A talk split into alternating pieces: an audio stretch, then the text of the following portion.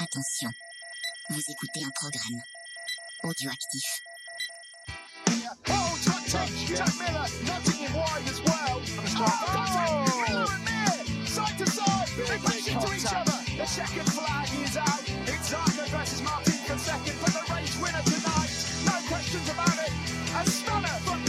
Quattararo to win.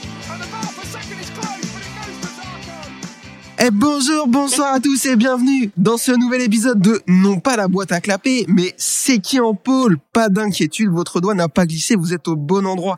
Je suis très honoré de vous accueillir dans ce débrief de fin de saison 2022 MotoGP. On va revenir sur tout ce qui s'est passé cette année. Et pour ce faire, je serai accompagné des deux fans de MotoGP les moins objectifs qu'on ait connus. Comment ça va, Pierre? Et ça va très bien, super bien. J'avais préparé un truc où je te disais de remettre un t-shirt parce que t'étais torse nu depuis deux semaines, etc. Mais vu le t-shirt que t'as, je vais plutôt te demander de l'enlever, en fait. Non, non, non, je le garde, il est bien sur moi en plus, là, je l'ai essayé ce matin, euh, belle taille, parfait. Vous arrêtez pas de nous demander de faire des podcasts en vidéo. Dieu, vous pouvez nous remercier pour cette fois qu'il n'y ait pas de vidéo. Euh, comment ça va, Ophélie? C'est moi la deuxième la moins objective de tout le, Bah, écoute, euh, MotoGP.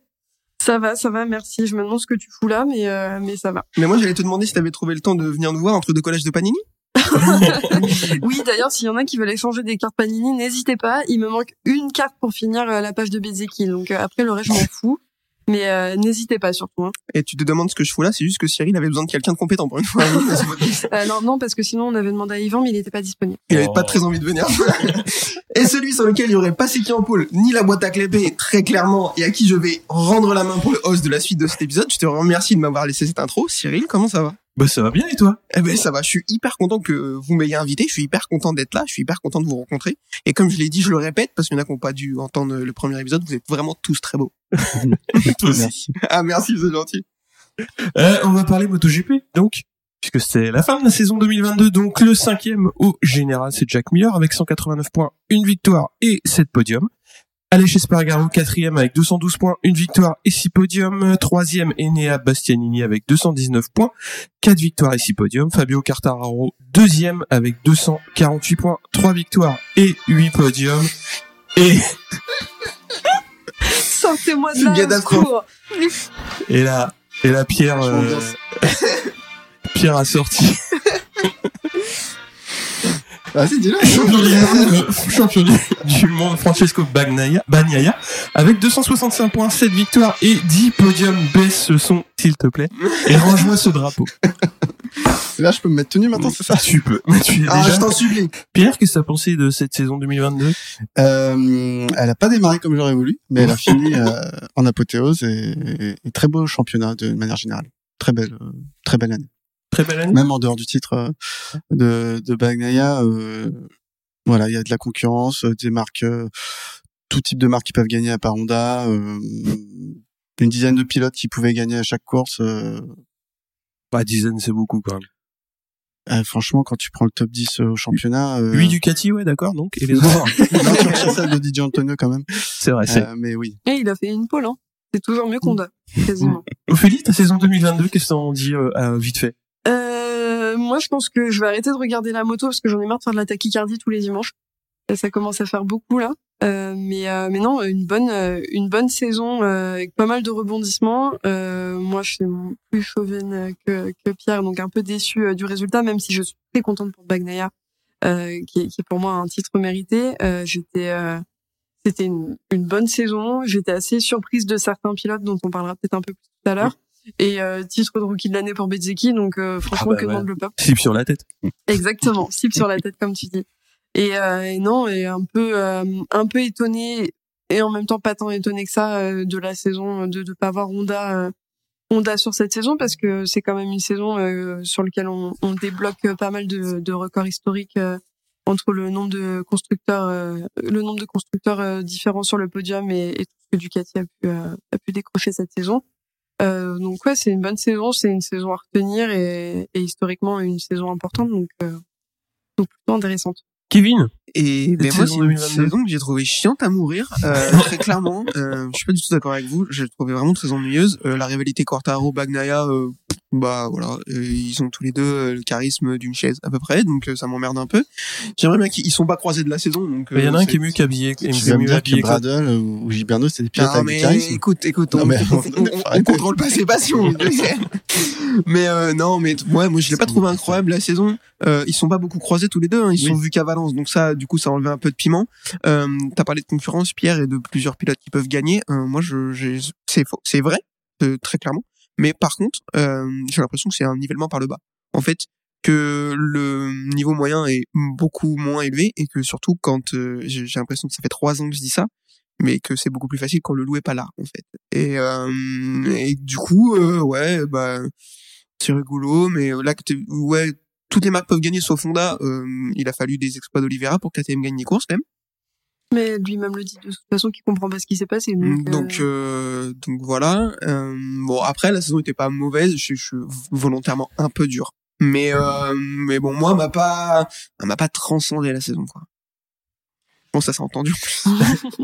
Moi, je trouve que ça manquait clairement de duel parce que Ouais. il y a eu un mano à mano sur la saison au global entre Quartaro et Bagnaia, mais euh, comme comme vous l'avez dit, on les a pas vus l'un contre l'autre et on a à part Bastianini euh, qui est venu quand même sur certaines courses Ouais. euh, chercher Pecco, mais ça a manqué quand même de duels euh, forts. Il y a eu des il y a eu quand même des belles choses euh, sur euh, sur la saison globale. Moi, j'ai- je trouve que ça a manqué quand même de euh, pff, ouais, de, vraiment de duels. euh, sur la. Bah. Après, il y a eu une grosse domination euh, de, de Pecco quand même. C'est-à-dire que sur pas sur la première partie de saison, mais il fait une une reprise estivale qui est assez exceptionnelle. Donc euh, de ce point de vue-là, euh, ça écrase beaucoup de choses. Ouais, enfin moi je suis assez d'accord avec ça. On- en fait, euh, moi j'ai en tête des bagarres pour la victoire, j'en ai deux, c'est Bestia et Pecco à Misano et à Aragon. Je sais pas s'il y en a eu vraiment d'autres. Alors il y a eu, euh, euh, si je suis un peu dur avec Philippe Island, Rins qui va la Ouais. gagner sur la fin et tout, Mm. mais il y a pas eu, j'ai pas d'image en tête vraiment marquante de la saison où il y a un gros duel de, de dans les trois derniers tours où vraiment ça, ça est vraiment de la grosse tension et tout quoi.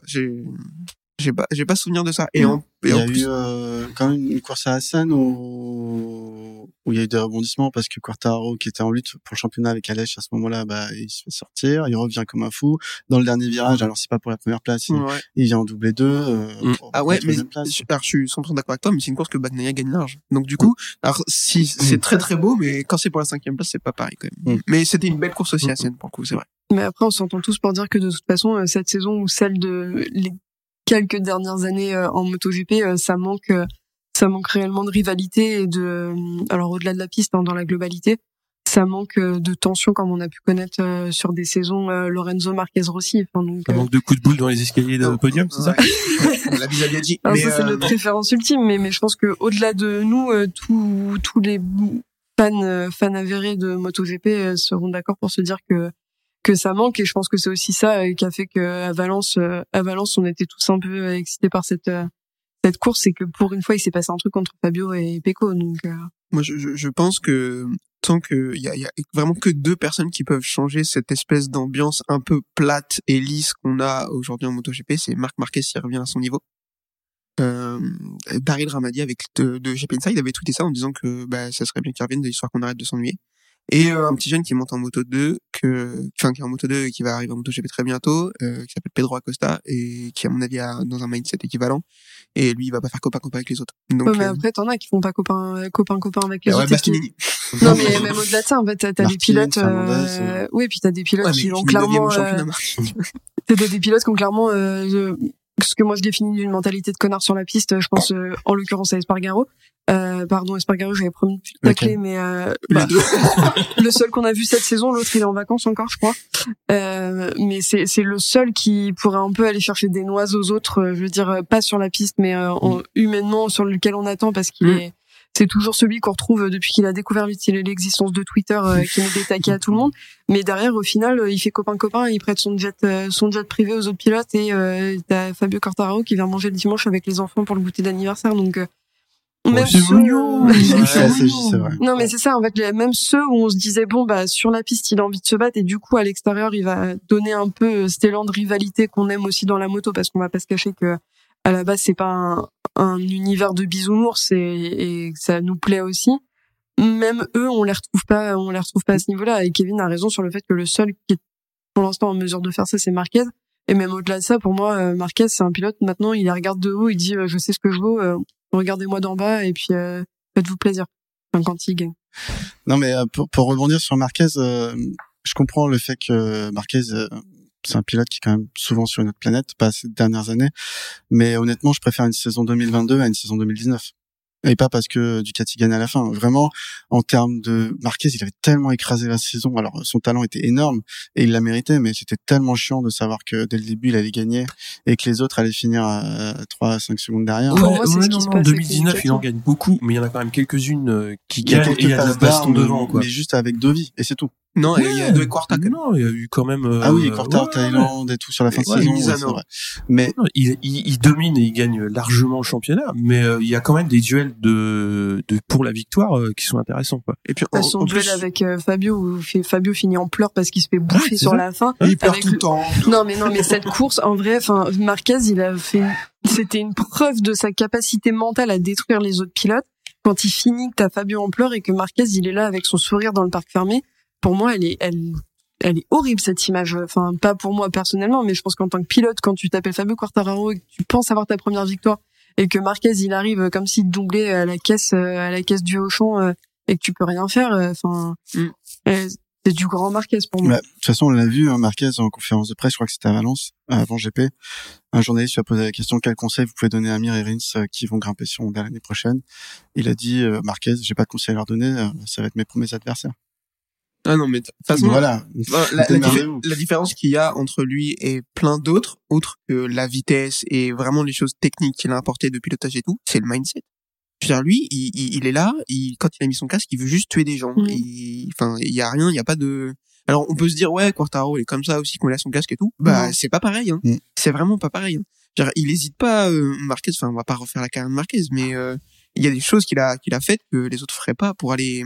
Et, et c'est ces choses qui te font gagner un championnat. Enfin, Tu qui veux te en font parler gagner de 2015? 8 championnats. On peut en parler de 2015 si vous voulez. Non, mais Argentine 2018, sinon. On a bien vu qu'il Ouais. était fou furieux, jour-là. Mais on a vu qu'il était fou furieux, mais on a vu à quel point il était plus fort que les autres. Mhm. Enfin, même 2000, enfin, pour moi, la course, bon, je sais, c'est pas un podcast spécial Marquez, mais la course où, euh, où on voit vraiment qu'il est sur une autre planète et que c'est le meilleur pilote du monde, c'est euh, quand il se blesse à Jerez en 2020. Du monde carrément, t'es pas dans l'excès non plus. Bah, en 2020, c'était le meilleur pilote du monde. Ouais, il est d'accord. On en parlera Enfin, dans il un a été épisode. euh, euh, le temps de trois courants, trois Ouais. en course, non, peut-être pas trois du monde, pas de tous les temps. Du monde. Genre, à l'instant T. On sait que c'est Marco Bezzecchi, ok. Oui. Pardon, on a divagué. moi, Non, mais c'était intéressant. Mais je veux juste euh, bah, replacer justement Marquez, donc qui est, euh, qui est, qui est, qui est, qui est, qui est- Dans les choix. Marquez, non, il est 13e au général et il a fait un podium avec euh, quasiment la moitié de la saison euh, Ouais. hors des Et en, en plus, je, hors du paddock. euh, je trouve qu'on a vu des flashs du après son retour de de de- d'opération. euh, je trouve qu'on a vu des flashs du vrai Marquez, de l'ancien Marquez, Mm. euh, sur des moves, notamment sa pole à Motegi et ces trois virages avant de tomber à, à Aragon. Ce qu'il fait au premier virage, je l'ai dit 15 fois, je pense, mais ce qu'il fait au premier virage d'Aragon, vraiment, regardez-le, ça n'a aucun sens. Il double tout le monde par l'extérieur comme si c'était des plots de chantier. Enfin, c'est juste les meilleurs pilotes du monde et tous ces mecs le gênent dans le premier virage. Donc, euh, je, je trouve qu'on a vu des flashs de son retour. Physiquement, il n'était pas encore tout à fait. La moto n'y est pas du tout, ça c'est clair. Donc, euh, il en met la pression comme c'est pas permis d'ailleurs. Donc, euh, donc à voir. Mais bon, j'espère. Moi, j'espère qu'il va revenir. euh, même, c'est loin d'être mon pilote préféré, mais j'espère qu'il va revenir au, à son meilleur niveau. Mais déjà faire une saison complète, ce serait pas mal. Ouais, c'est exactement. Mais là, c'est bien. Enfin, je, pour euh, finir sur Marquez, je trouve que l'intérêt de revenir, euh, on va dire à mi-saison, ça permet justement de consolider euh, l'endurance, on va Ouais. dire. Mais d'ailleurs, enfin pour moi, c'était euh, avec du recul, c'est plus le cas, mais euh, on en parlait au moment de son retour. C'était un move euh, pour moi qui était un peu risqué puisque le- la consigne à la base c'était quand même je ne reviendrai que l'année prochaine. Je prends la fin Mm. de saison pour me reposer parce que je me suis fait opérer.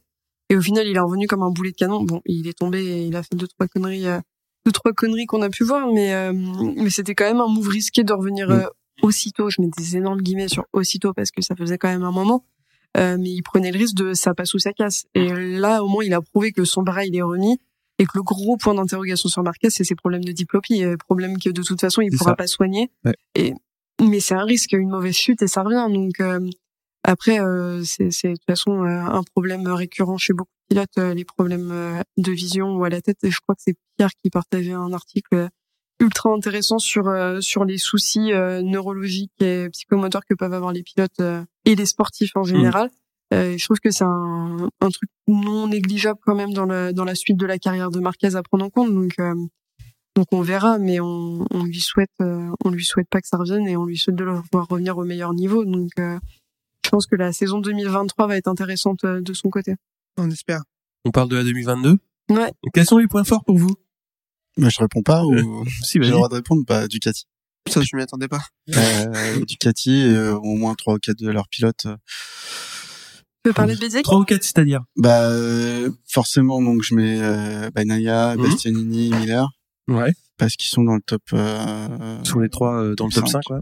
Et après, dans une moindre mesure, on, on peut mettre Martin euh, pour sa vitesse Mhm. et, euh, et Zarco pour son début de saison. Mais les deux sont dans le top 9. Hein, donc, Ouais, ouais. Mais voilà, surtout la marque Ducati, je pense que euh, ils ont su faire une moto et des équipes euh, où tout, tout était aligné pour qu'ils aillent chercher ce titre cette année. Quoi. Ouais, je, je suis 100% d'accord avec ça. Là, on a vu la, la suprématie. Euh, on a vu le travail qu'ils font depuis des années, euh, notamment ils l'ont un peu jeté comme un malpropre, mais le travail qu'a fait Dovizioso euh, de développement, etc. sur ces Et années. Lorenzo, Lorenzo a Ouais, rappelé- quand même que le Ah, succès de Lorenzo Ducati- est venu, bien sûr. bien sûr. Mais euh, oui, oui, euh, le, on, on- ils ont enfin réussi à capitaliser sur le travail qu'ils ont fourni depuis des années. On voit à quel point les ressources et l'énergie passée au développement payent maintenant. Euh, là, euh, il y a, ça fait longtemps qu'on se dit ah, est-ce que la Ducati c'est la meilleure moto du plateau et tout? Je trouve que ça fait deux trois saisons que la question ne posait plus. Là, la question n'a plus le droit d'être posée. Euh, ils ont huit motos, certes. On dit oui, mais c'est facile quand il y a huit motos. Non, mais enfin oui, d'accord, euh, ça c'est Ah, un tu peux avoir con. tôt de chantier. hein. Non mais merde, exactement. Regarde, Yamaha, ils en ont 4, c'est 4 daubes. Donc, euh, J'aurais dit Honda surtout. Ouais, Mais- t'as raison, c'est mieux Alors choisi, que Honda. deux, Ça marche aussi, deux hein. Aprilia ou deux Suzuki qui font mieux que les quatre Honda. Ou... Ouais, exactement. quand ils ont des pièces. Mais euh, mais ouais, enfin en plus je trouve que ce qui a été vraiment grâce à Lorenzo de nouveau, hein, mais ce que Ducati a réussi à faire vraiment d'incroyable, c'est de produire une moto qui est capable de s'adapter aux pilotes, s'adapter d'être euh, à différents styles de pilotage. Mhm. Euh, là où les autres marques ont plutôt tendance à faire l'inverse, notamment Yamaha, Honda, à dire voilà, on a une moto qu'on va développer et ensuite on va essayer de trouver des pilotes qui ont un style qui va coller à la moto.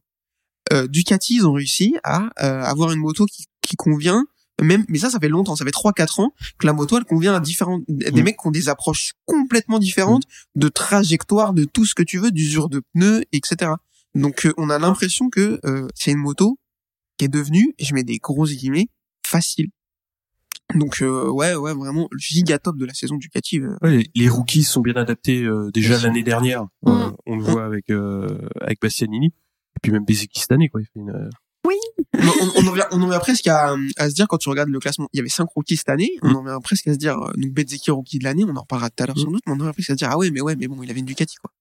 Alors que, moi, je, je- j'aime beaucoup, Be- on en parlera tout à l'heure, on, en- on en parlera. Mais là on peut en parler maintenant. Non, moi, mais, euh, moi, j'adore Bezzeki, mais tu m'enlèveras pas de la tête que tu donnes une Ducati à Raoul Fernandez, euh, le titre de rookie de l'année, il est plus Mais- disputé. Je dis pas que Raoul Ouais. Fernandez lui roule dessus, mais je pense que c'est plus disputé. Non, mais Après- on peut aussi voir la difficulté ces dernières années que les, les pilotes qui ont quitté Ducati euh, à changer de moto et à retrouver des motos moins faciles, genre Dovi sur Yamaha, bon, même s'il y avait une intersaison, enfin une pré-retraite, Petrucci quand il est parti chez KTM, euh, et ils se sont cassés les dents sur des machines qui étaient moins faciles effectivement. ouais. Oui, parce que les pilotes Ducati, de toute façon, savent qu'ils ont une bonne moto. Quel serait, quel serait l'intérêt de, de bouger euh, Quel serait l'intérêt de bouger pour eux euh, sur des motos plus difficiles, à moins d'a- d'avoir envie de flinguer ta carrière euh, ou ta fin de carrière ou de prendre des risques, euh, comme a pu faire à l'époque euh, Rossi en quittant Yamaha pour, euh, pour Ducati. euh, C'était une bonne connerie, alors que la, Yamaha à l'époque fonctionnait. Là, évidemment, euh, ils vont pas laisser de la place. Euh, à moins que, à moins qu'ils aient envie de signer Fabio, je vois pas pourquoi Ducati laisserait partir leur pilote alors que leurs pilotes savent piloter la moto. Bah là ils sont obligés. de- Bah, quand t'as trop de pilotes, euh, Miller euh, qui, Mm. qui fait un excellent championnat, on le met dehors. euh, Ah, pourtant il a pas démérité. Bien sûr, Ouais, mais ouais, pour laisser Malheureusement, on n'a pas le choix, quoi. pour le euh, coup. Mais là, euh, enfin, C'est un problème de riche. Alors Et- les choix de pilote. Ah mais de toute façon, on en a débattu. Vous en avez débattu et on en a débattu toute la saison. Ils avaient un problème de riche, ils savaient pas comment faire. On en parlera peut-être aussi tout à l'heure. Mais euh, avec la fin de saison, euh, est-ce que tu regrettes pas d'avoir gardé, d'avoir Tej Miller et d'avoir gardé Zarco? Moi, je pense que si. Ah, moi, je suis pas convaincu. Est-ce que, Ouais, je sais pas. mais est-ce que tu vois comme Miguel Oliveira, est-ce que Miller aurait accepté d'être rétrogradé chez Pramac? Je, je, Je pense que pas. Miller, il aura accepté Ouais, n'importe quoi mais pour continuer à rouler. Je hein. sais pas. Parce que Quand il y a des bières Miller, décapsulées, euh, non, puis je pense que la KTM, euh, KTM, euh, il y allait parce qu'il connaît avec des gros guillemets euh, l'équipe et que c'est un peu le retour à la maison. Mais euh, tu lui aurais dit, tu signes n'importe quelle moto, euh, on ne garde pas chez Ducati. Il aurait dit oui pour moi. Et je pense que Pramac, euh, l'équipe Pramac avait envie de garder Zarco parce que Zarco c'est la bonne patte et qu'ils leur fait, fa- ils leur font faire un peu tout ce qu'ils veulent aussi, euh, C'est clair. tout ce qu'ils veulent. Et après Miller pour le coup est bon coéquipier aussi, mais Miller s'il a la possibilité de gagner, il y va. Zarco, tu lui dis, euh, t'as la possibilité de gagner, mais tu restes derrière Peko, euh, on- il le Ah, mais fait. non, mais on euh, pas parler de ça. non, mais pardon, Parlons-en, parlons-en. Mais, mais après, je pense que Miller est assez intelligent pour savoir que pour faire un beau championnat, vaut mieux avoir une Pramac qu'une KTM.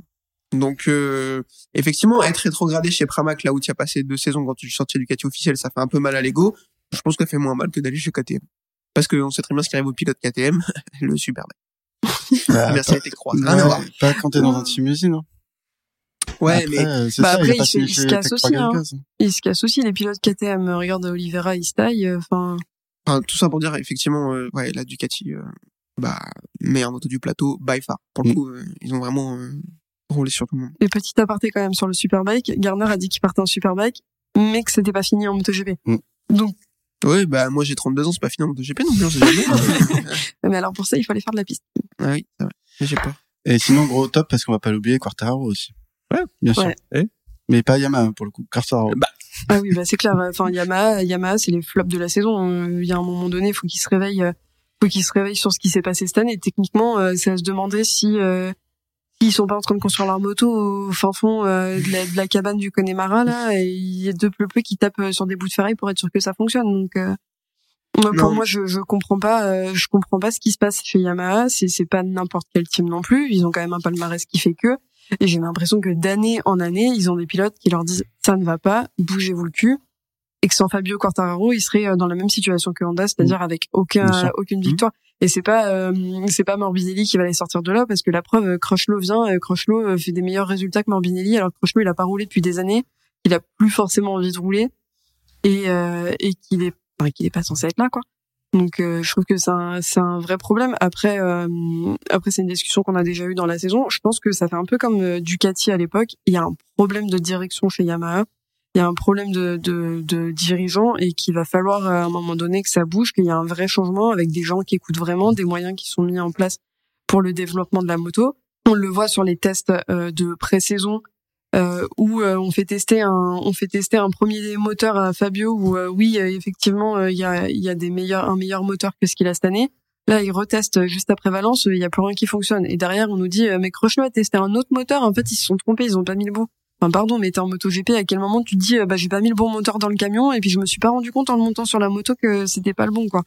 Donc je pense qu'il y a un vrai problème, euh, il y a un vrai problème chez Yamaha et qu'il va falloir sortir les doigts. Et, euh, et d'ailleurs, ce qui me fait penser à un, tweet que j'ai vu passer qui m'a fait sortir de mes gonds et que j'ai trouvé, j'ai trouvé vraiment, vraiment exagéré sur des personnes qui disaient oui ça y est, la saison a pas encore commencé, que Fabio est déjà en train de chouiner, est déjà en train de chouiner contre Yamaha. euh, c'est peut-être que le- problème c'est le pilote et pas la moto. Alors que on a quand même euh, Marquez derrière qui, de la même manière, se plaint de Honda. Et Excuse-moi, mais euh, bon bah Fabio, est-ce qu'il est Il a pas la même carrière que Marquez, mais lui aussi se plaint et, euh, et Marquez c'est pas n'importe qui non plus. Donc euh, je pense que ce, genre de réflexion n'ont pas lieu d'être et que, et que comme tu dis cette année euh, c'est pas Yamaha qui est, qui est, qui est en qui s'est battu toute la saison, c'est Fabio qui a c'est Fabio qui fait que parce que c'est un très bon pilote. Les, les, les déclarations qu'il y a eu avant Valence, euh, bah, de la part déjà de Cartararo qui dit euh, parce que je fais euh, Morbidelli il a qu'à le faire, il a la même moto, et Jarvis qui a fait la même quoi, Ouais. qui a aussi euh, pas mal euh, taillé euh, Ouais, Morbidelli. après, euh, c'est- Yamaha, c'est pas les meilleurs en termes de com, hein, que ce soit chez eux ou RNF, c'est quand même mais- les rois pour mettre des taquets à leurs propres pilotes. Donc, euh, Je trouvais que Ah. Jarvis avait été patient parce que toute la Ouais. saison il a soutenu Morbidelli. C'est Mhm. exactement ça. Moi, c'est ce que Ouais. je me suis dit. C'est soit tu fais, le- tu, tu mets la pression quand il reste 5-6 courses et tu dis, écoute, faut s'y mettre. C'est pas à Valence qu'il faut le faire, quoi. Mm. Valence, c'est le dernier GP de la saison. Mais euh, c'est ultra surprenant qu'il l'ait gardé en plus de ça. Enfin, on, on était tous, euh, on se disait tous, euh, qu'est-ce qu'il fout là? Pourquoi il le garde encore l'année prochaine?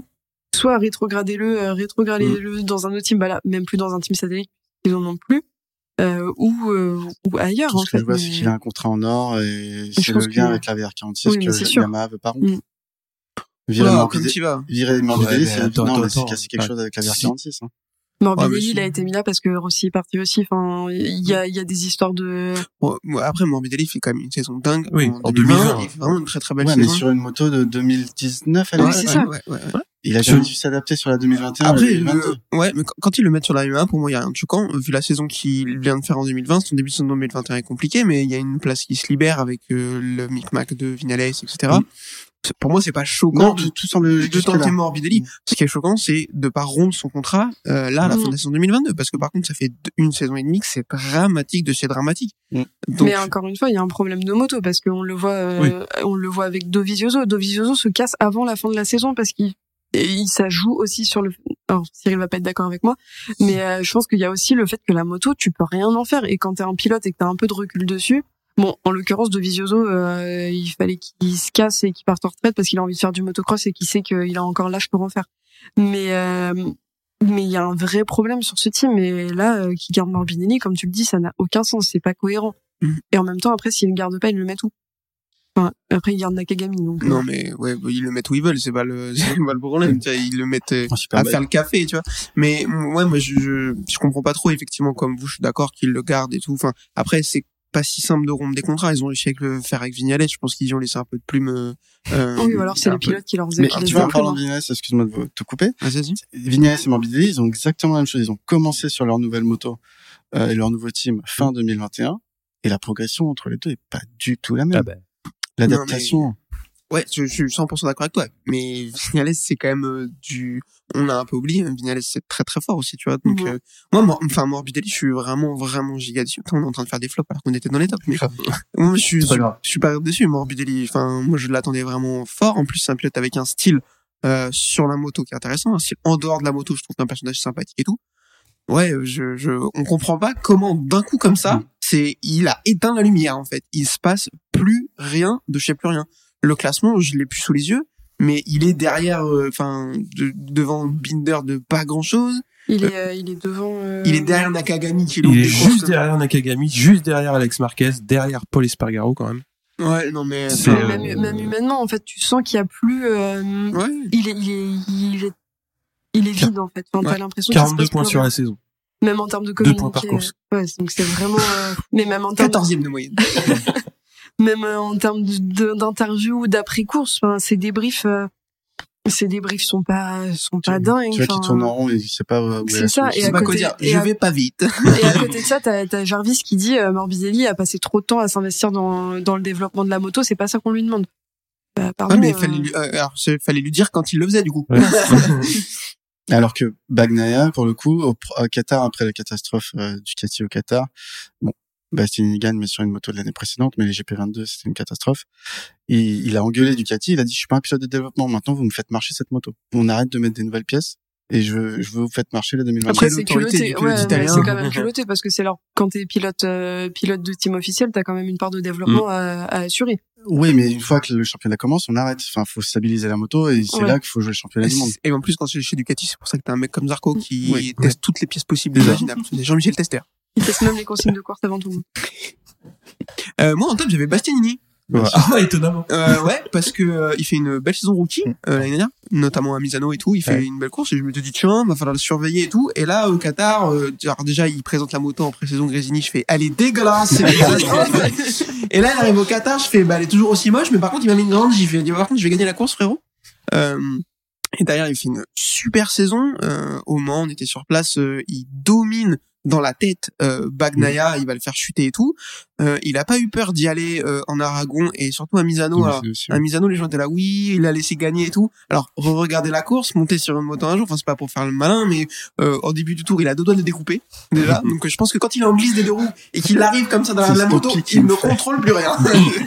et en plus, il essaye de le sauter sur la ligne, hein, donc Ouais. euh, très clairement. Donc, Et moi, j'ai- c'est Pang aussi. hein. Ouais, c'est pas pareil.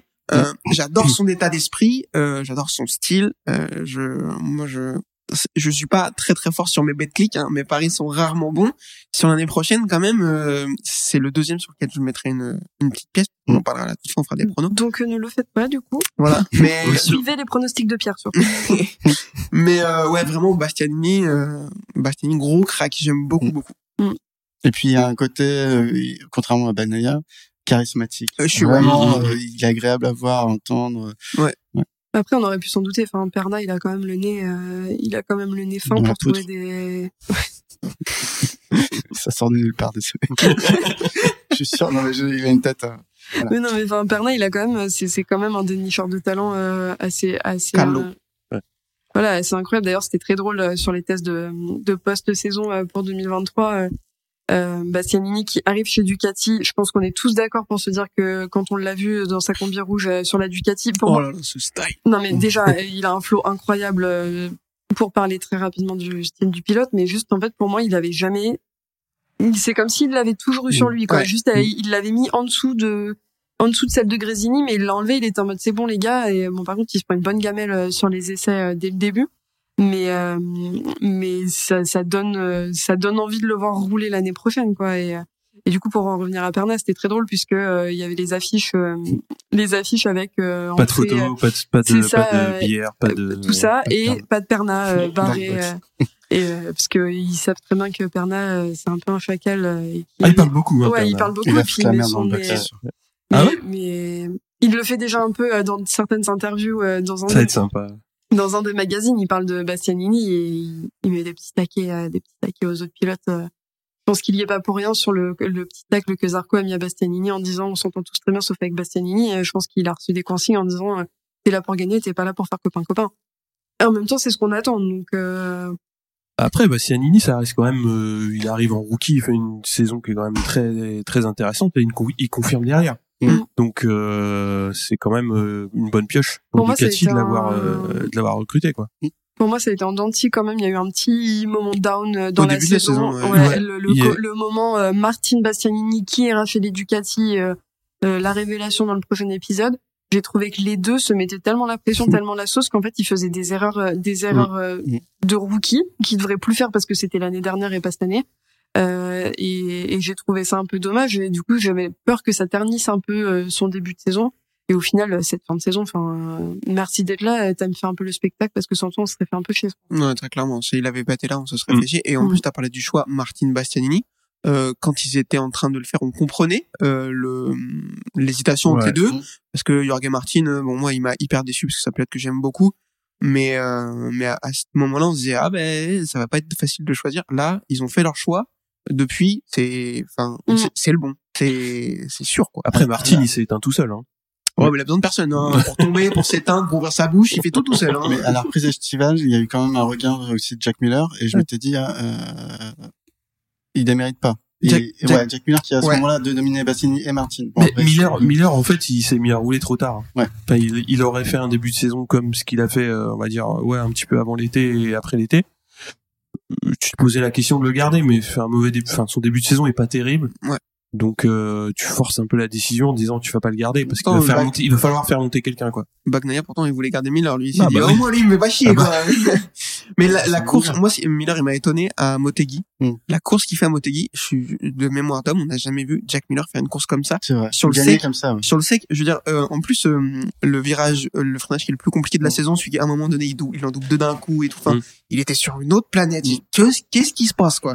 Donc euh, ouais je suis d'accord avec toi après euh, bon euh, quand même je pense qu'ils ont bien fait de prendre Bastianini parce Oui. que Bastianini C'est un pari sur l'avenir et qui est déjà payant. donc, Ouais, euh, et en, en- Bastianini, tu sais que c'est le mec qui un jour euh, jouera vraiment un titre et peut gagner un titre. Là où Miller, euh, Mais, mais pour Bassini, il y a deux choses qu'il va falloir qu'il apprenne à gérer. Déjà, c'est développer une moto, parce que là, il l'a Mm. jamais fait. En Ouais. ans. parle anglais.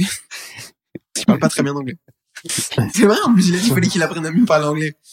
Ouais, et puis gérer euh, la pression d'un team, euh, d'un team usine, quoi. Je pense que ça va aller. Et puis il y aura la pression. euh, je pense que Bagnaia va se faire un plaisir. Ça a pas l'air d'être le genre de pilote à faire ça, mais je pense qu'il va se faire un plaisir de lui mettre la pression aussi pour garder sa place de pilote numéro un dans le team. Après euh, les déclarations de Ducati après la course, c'était euh, il y aura pas de mur l'année prochaine. Moi j'attends de voir. J'attends de voir parce que je Il pense aura que pas de mur a- au Qatar. Enfin, à Portimao, Oui. peut-être comment. il va arriver avec des aglos. Mais euh, ouais, du coup, Bastianini en top. Et en autre top, euh, je me permets d'enchaîner. J'ai deux Aprilia. Euh, Alors, une et demie, hein, moi j'en mets qu'une et demie. Ah hein. bah moi j'en ai deux. Ouais. Euh, bah Alex Espargaro, belle saison, euh, etc. Euh, il dans la joue- première partie de saison. Non, mais même. Non, trois quarts, il va, Ouais, il va trois jusqu'à quarts. trois quarts et après quarts, ça lâche. Ouais. Euh, il gagne enfin sa course, il peut partir à la retraite tranquillou. Euh, donc euh, non, vraiment belle saison. Et moi je trouve que Vignales fait une saison honnête, euh, pas au niveau où on l'attend vraiment. Enfin moi Vignales c'est un pilote que j'aime beaucoup, donc euh, j'aimerais bien qu'il soit un peu mieux, mais il fait quand même trois podiums sur la saison. Euh, sachant de là d'où il vient, euh, moi pour moi c'est quand même Mm. plutôt un top euh, aussi Vignales et euh, après là de manière générale euh, qui arrive de nulle part, la moto était vraiment très compliquée. Et là cette année elle est bien, on en met deux de plus l'année prochaine avec deux bons pilotes et tout. Mm. Je suis vraiment content. Ouais, ultra frustrant euh, pour moi la, la fin de. Alors tout le monde sait que c'est pas un pilote que j'apprécie et pour une fois je vais dire quelque chose de gentil, mais Hein. euh, ultra frustrant pour moi de voir la fin de saison d'Espargaro euh, quand il dit euh, que le team te dit et que lui te dit en fait on n'avait pas assez de pièces euh, pour faire des choses correctes, que les pièces avaient trop de kilomètres ou étaient trop usées. Je trouve ça ultra frustrant euh, pour lui parce qu'il était en mesure de faire des choses, Ouais. il se battait euh, pour une bonne place au championnat, il s'est fait bouffer par Bastianini. En même temps, Bastianini a eu raison d'y aller, mais euh, j'ai eu l'impression que vraiment il a eu une fin de saison où mentalement il y était plus quoi. Enfin, il, euh, Ah, Il y, a, il y a quand même eu deux coups durs. C'est le Ouais. coup, le coup où il loupe euh, le, le dernier tour. mm, Donc ça, c'est pas facile de revenir. et Il a réussi à revenir. Et quand ils le font partir avec la mauvaise carto, euh, ouais, bah, là, euh, le, le- là, la ça- première erreur, euh, catastrophique. la première Là, c'est- erreur, c'est- c'est la, voilà. c'est la sienne aussi. oui, donc, la première erreur, c'est je la pense que sienne. c'est encore plus dur du coup de passer au-dessus du fait de se dire euh, merde, j'ai été con, euh, Ouais. j'ai loupé un tour. Enfin, Après, il perd pas beaucoup sur Et le coup. Il, il perd peut-être que un ou deux points. C'est pas énorme. Mais C'est ce- c'est ce que ce sur que le départ, dire. il perd énormément. Et j'ai- j'ai- voilà, j'ai- j'allais dire exactement la même chose. Il perd pas grand chose. Ok, elle fait mal à l'ego, comme tu dis, mais il perd ouais peut-être 3-4 points. Là, bah, là, il perd potentiellement. Alors, euh, sa déclaration d'après Il course perd est 25 points. dramatique. J'allais gagner facilement et tout. Frère, arrête Mm. un peu. Mais potentiellement, il prenait 20 points, Mm. ou 20 ou 25. Et bah là, du coup, euh, bah, pas pareil. Hein. Quand euh, il arrive avec Malaisie, s'il arrive en Malaisie avec 20 points de plus, ben je crois qu'il est devant ou pas loin. Bah, ça fait qu'il a 20 points de plus. ouais. Ouais, il savait qu'il. Donc, euh, bah, ça aurait pas été pareil. Donc, euh, ouais. Après, n'oublions pas que personne ne misait sur Espargaro non plus, même son Non. propre frère. hein, Ouais, lui donc, non plus. euh, Ah ouais, bah, surtout, mais pas, ça- surtout pas son frère, hein, connaissant hein, les deux. Euh, non, mais je suis d'accord pour Aprilia. Euh, Vignales, c'était un peu en dents. D'ailleurs, ça m'a fait marrer parce que j'ai fait un tweet assassin à mi-saison quand j'ai appris que Vignales avait renouvelé pour deux ans dans le team officiel Aprilia.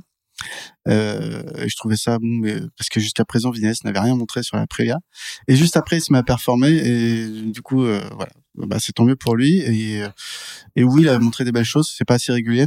Euh, ça me fait penser que Bastianini aussi n'est pas assez régulier euh, sur sa saison. Il y a des fois où il a complètement eu des trous d'air. Ouais. Et Vignales, du coup, euh, un peu pareil. Donc ça, c'est des choses qu'il faut qu'il travaille. Euh, quand t'es pas en mesure de gagner la course et que tu veux jouer un titre de champion du monde, faut pas sortir du top 8, quoi. Ce qu'a su faire assez bien Quartararo d'ailleurs Mhm. cette saison. Enfin, pour euh, pour clôturer sur Vignales, moi c'est ça. C'est à la mi-saison, il a commencé en fait à Mm. à performer. Moi je dis, il faut absolument que ça tienne jusqu'à la fin de saison. Et ça a pas tenu quoi. Ouais. Ça a tenu deux, trois Ouais. courses après, où effectivement il fait trois podiums en quatre courses. Mais après ça, ça revient à, à son niveau de de l'année dernière. Donc moi, je... après effectivement il y a le problème de, de pièces où là, euh, bah c'est quand même un peu con euh, quand on arrive quand on arrive là. Il y avait une belle promesse, mais euh, moi il manque un peu quoi. Je suis d'accord. Après, euh, au niveau des bonnes surprises, enfin des, Bah, on peut quand même parler en hein. top. On a parlé beaucoup du mais on peut dire euh, Francesco Bagnaia. Vraiment insisté sur son sur sa saison. Ouais. Ses 91 points de retard. Il a euh, vu la meilleure moto. Ouais, c'était ouais, facile. c'est facile. en Puis ils en en plus. euh, et il finit, je crois qu'il reprend 114 points au total à, Mm. à Quartararo. Euh, bah, incroyable sa saison, euh, dans tous les sens euh, du terme. hein. Il parle de très très loin, tellement il, il, commence mal sa saison. Et il finit champion du monde euh, avec la pression qui va au bout, euh, avec les statistiques, euh, dernier pilote italien titré, Mhm. euh, dernière Ducati titré, euh, tout ce qui va avec. hein. on sait, on, on sait qu'en Italie, euh, ça regarde beaucoup le MotoGP. Il a été énormément critiqué. Voilà, juste pour souligner euh, le travail qu'il a fait. Les autres Ducati l'ont pas fait, donc euh, c'est d'autant plus important. Et, euh, et à voir l'année prochaine, euh, parce qu'il sera candidat à sa propre euh, succession forcément. Et, et c'est plus difficile de garder un titre que de l'obtenir le premier, je pense. Ouais, je suis d'accord avec ça. En plus, Bagnaia, c'est un. bon, moi, j'ai toujours vu comme un pilote de série euh, où euh, bah, Mm. compliqué de faire une saison vraiment dans la régularité. Par contre, il peut euh, enchaîner trois quatre courses catastrophiques et faire trois quatre courses incroyables. Et on l'a vu en fait euh, au moment où c'était sa dernière chance. Donc, sorti de Mm. Saxonnerie, il avait 91 points de retard. C'était maintenant parce qu'après c'était trop tard. Il aurait pas pu. Il a réussi à enclencher une série incroyable, vraiment incroyable de victoires et de podiums. Euh, parce que je crois qu'il y a que quand il chute au Japon et à Valence il finit pas sur le podium sur toutes les autres courses de la fait- saison. et surtout, il en gagne 4 et il fait deuxième euh, euh, À et ou à Aragon. Aragon. À ouais. Aragon. Voilà, donc il enchaîne euh, sur 5 courses, donc 125 points à prendre, il en prend 120. Donc euh, en fait, c'est exactement le genre de pilote où quand il enclenche le truc, tu sais que pendant un mois et demi, les autres, ils peuvent rien faire de toute façon. Il est sur une autre planète. Sur un tour, il est incroyable aussi. J'ai l'impression que euh, cette année sur un tour. Aujourd'hui, à part Jorge Martin, peut-être, qui est vraiment peut-être encore un petit poil au-dessus. Euh, mais sur un tour, le samedi, il est vraiment trop trop fort. Là où Quartararo, c'est beaucoup plus compliqué. Mm. Euh, maintenant, moins de vitesse hein, les sur, qualifs, alors, sur moins de vitesse sur la Yam et tout. Mais ouais, Bagnaia, euh, incroyable. Moi, c'est un pilote que j'aime bien en plus aussi. Euh, vraiment, vraiment belle saison, euh, méritée, capitalisée depuis la fin de la saison dernière où il chute à Misano, mais il faisait une belle fin de saison. Il avait fait grosso modo la même saison, mais il s'enclenche trop tard en fait, Mm. euh, Ouais. en 2021. Ouais. Là, il s'est enclenché people au dernier moment. Alors après, attention parce que ça va pas marcher à tous les coups. hein. Donc euh, ça va pas marcher avec tout le monde. hein. attention quand même. Et puis ouais, exactement. Donc ouais, euh, top euh, bon Bagnaia aussi, très clairement. bah, il va être deux fois, deux fois. Mais euh, oui, en plus de ça, il a, on, ça on pourra jamais lui enlever. C'est même si l'année prochaine il renouvelle pas son titre et on lui souhaite, euh, on lui souhaite quand même, il a quand même euh, unlock euh, des, des titres et des records historiques qu'on a déjà cités. On va pas tout vous refaire euh, sur ce, avec cette victoire. Donc un euh, épisode complet dessus. hein. Ouais, quasiment. Vous pouvez écouter le dernier épisode débrief euh, de Valence. Pierre se fait un plaisir de, de vous faire le récap de tout, de tout ce que a remporté Bagnaia avec cette victoire. Euh, mais c'est quand même un truc qu'on pourra pas lui enlever et qui rajoute au fait que, que c'est le pilote de la saison. Euh, même si euh, même si Fabio a de quoi se de quoi se battre cette saison, c'est c'est c'est ce que tu disais Pierre, mais c'est vraiment un titre qui est mérité et autant pour lui que pour Ducati. Je trouve que même en termes de stratégie, alors on reviendra pas pas sur les consignes de course parce que parce qu'on en a assez parlé, je pense, et que le Zarco Gate, c'est bon, on s'en passe. Euh, mais en termes de, de stratégie, euh, il a vraiment été encadré par Ducati, il a été soutenu par son team, et c'est ce qu'on attend d'un team euh, d'un team MotoGP. De toute façon, c'est qu'ils sont tous euh, les méquets que ce soit euh, du mécano au mec qui fait le café. Ils étaient tous derrière lui pour le soutenir. Les autres pilotes étaient conditionnés chez Ducati pour la plupart euh, pour le soutenir aussi. Enfin, pour moi, c'est une victoire euh, autant euh, individuelle que collective pour Bagnaia et c'est important, c'est important à noter parce que c'est pas le cas pour tous les teams et, ça fait plaisir à voir pour une fois, pour une fois en MotoGP et de voir, de voir tout ce que ça a impliqué chez Ducati cette saison, c'était important. Moi, en bonne surprise, j'avais quand même la fin de saison de Rins. Parce que, Ouais. putain, Ouais, c'est comment ils étaient Ah, descendus bas, les gars. Dès que ça sert plus à rien, il est trop fort. C'était, c'était vraiment cette saison de Suzuki. euh, Déjà, bon, Suzuki, euh, allez vous faire foutre, vous êtes vraiment débiles. Euh, Non, ils ont plus de sous, c'est pas pareil. Non, mais ils ont plus de sous, mais à un moment donné, putain, tu fais une moto qui fonctionne, c'est ce que je disais à Pierre la dernière fois. Euh, vraiment, écoutez le dernier épisode parce qu'on je fais beaucoup allusion à cet épisode, mais c'est vraiment, t'as as une moto qui peut gagner, t'as un pilote qui peut gagner, qui est en mesure de gagner. Tu dis, allez, je me casse, euh, j'ai plus de thunes, je préfère aller me concentrer euh, sur faire des motos de merde que personne n'achète. Euh, C'est justement parce que personne n'achète des motos qu'ils ont plus de ben, sous. allez acheter des Suzuki, les gars, putain. Franchement, Non, non, non, je- non, pour non, en avoir une, Ne faites pas ça. Moi aussi. Alors pour en avoir eu deux, ne le faites pas. Bah, mettez, Vraiment, faites euh, comme Yamaha, vendez des, des pianos et des tondeuses et je sais pas, mais c'est C'est Honda vraiment... qui vend des. Ouais, bah, ils vendent ce qu'ils veulent à un moment donné tant qu'ils ramènent des sous pour être en MotoGP. Mais là, c'est vraiment, pour moi, c'est frustrant. Autant pour une équipe, cette fin de saison, euh, elle est, elle est frustrante. T'as, t'as Rins qui revient à son meilleur niveau et en fait, euh, tu vas avoir une, équipe de, d'ingénieurs, de tout, toutes ces personnes qui bossent. Il me semble euh, d'ailleurs qu'avec chance, la plupart ont retrouvé du taf. C'est il y a les personnes de la com qui ont pas retrouvé de taf chez Suzuki. Je pense que c'est peut-être fait depuis, mais c'est les seuls, il me semble, qui avaient pas retrouvé de boulot. Mais T'as as un team où le dimanche tu gagnes, tu finis sur le podium, tu vas célébrer. Le lundi c'est fini, t'as plus de moto, tu démontes ton Ouais. motorhome. Enfin, je trouve que c'est tellement dommage et, et même Rin c'est mire. Enfin, ils ont fait un début de saison qui était correct et qui était. euh, Ouais, ils étaient dans le coup jusqu'à jusqu'à c'est ça. Après quoi. euh, Suzuki, ils ont Enfin, dans de- le coup, c'est relatif même. Ouais, mais après Suzuki vraiment. Euh, désolé, du coup je dérive sur Suzuki au-delà de Rins, mais ils ont une manière de faire les choses qui moi me dépasse. C'était déjà le cas avec la victoire de, de Mir il y a deux ans où ils ont pas du tout. euh, ils ont pas du tout. Euh, merde, Ils ont pas capitalisé sur euh, sur ça. ouais. Voilà, c'était ça le terme que je cherchais. Ils ont pas capitalisé là-dessus. ils, ils ont pas fait ce qu'ils auraient dû faire dessus. C'était juste vraiment, bon, on a remporté un titre. On sait pas trop comment. On était là, on est venu, on a tenté, ça a marché. Ils ont pas joué dessus. Ils ont pas donné à Mir la place de champion du monde qu'il aurait dû avoir l'année dernière. Et là, en début de saison, ils avaient deux pilotes qui fonctionnaient. Et ils se sont juste pointés un matin en disant, en fait, les gars, l'année prochaine, on n'est plus là, vous avez plus de moto. Ben, tu m'étonnes que les pilotes, à un moment donné, ils sont plus dans le coup. Parce que évidemment, tu, tu, même si tu montres, euh, tu montres que tu pilotes bien, si derrière t'es pas là à, aller chercher euh, ta place pour l'année prochaine, euh, ça fonctionne pas. Et je pense que c'est ce qu'ils ont fait et qu'une fois que tout était signé, Rins, il s'est dit, allez, c'est bon, moi j'ai plus rien à perdre, la moto elle roule, elle fonctionne, autant que j'aille devant. Et il a fait des très belles courses euh, cette fin de saison. C'était, euh, enfin, c'était du Rins, quoi. C'est son, Mm. c'est son niveau et on est content de le voir à cette place, quoi. Après, après c'est vraiment Ouais. un pilote très irrégulier quand même. Ouais, Moi, je ouais, l'aime ouais, ouais. beaucoup, euh, mais euh, Il fait beaucoup d'erreurs. ouais, voilà. Suzuki peut pas capitaliser euh, sur lui pour euh, pouvoir euh, rester en MotoGP, c'est Ouais. pas possible, quoi. Enfin, Non, Pour mais moi, il- t'as un champion du monde Non. dans ton team, t'es pas capable de, de, de faire ce que t'es censé faire avec. moi, euh, exactement. Mais, et je- mais je- ils ont déjà eu le problème au début des années 2000 avec Mm. euh, Kenny Robert Jr. Mais ils avaient, je trouve, le bon alliage de pilote. Mir, euh, Rins, euh, Mir, qui est un pilote qui a peut-être un peu moins de vitesse, mais très régulier, Mm. fort dans la tête, etc. Qui lui va te rapporter des points quasiment à chaque course, sauf cette année où bah, peut-être que mentalement avec le départ ça l'a un peu fait craquer. Mais et Rins, très très très très vite, capable de gagner des courses, mais capable d'aller se mettre dans les pneus aussi à n'importe quel virage. C'était vraiment un, pour moi un bon attelage de pilote, malheureusement. Mais pff, ouais, bah de toute façon, enfin c'est dommage, c'est dommage parce que c'est une marque historique. Euh, même euh, en fait, euh, c'est un des constructeurs de motos les plus iconiques. Tout le monde, enfin, quasiment tous les motards ont roulé un jour en Suzuki à un moment donné. Euh, ils ont fait des motos dans les années 90 qui étaient incroyables. Donc, euh, ouais, c'est dommage de pas les voir comme de pas voir d'autres marques euh, dont on a parlé tout à l'heure. Euh, c'est- mais bon, c'est ça fait chier. On va passer aux déceptions. Ah non, attends, moi je vais rajouter Ouais, un truc vas-y, sur les tops quand même. Bezeki. Ouais, Forcément. En top, en aussi. Euh, bien Kevin, va, alors, tu l'as mis en top, c'est quand même culotté de ta part vu ce que tu lui mets dans la gueule toute la saison. Excusez-moi de le. hein. Je Mais, répondrai euh, pas. Mais euh, pour moi, c'était vraiment une bonne surprise parce que rookie, euh, rookie cette année, en moto 3 euh, et en moto 2, bon, il faisait pas, euh, ok, il était troisième l'année dernière, mais il était pas, il était pas flamboyant dans, dans ses saisons. Et là, euh, ok, il y avait quand même des, des rookies qui avaient des charrettes derrière euh, cette année, euh, comme Fernandez et Garner.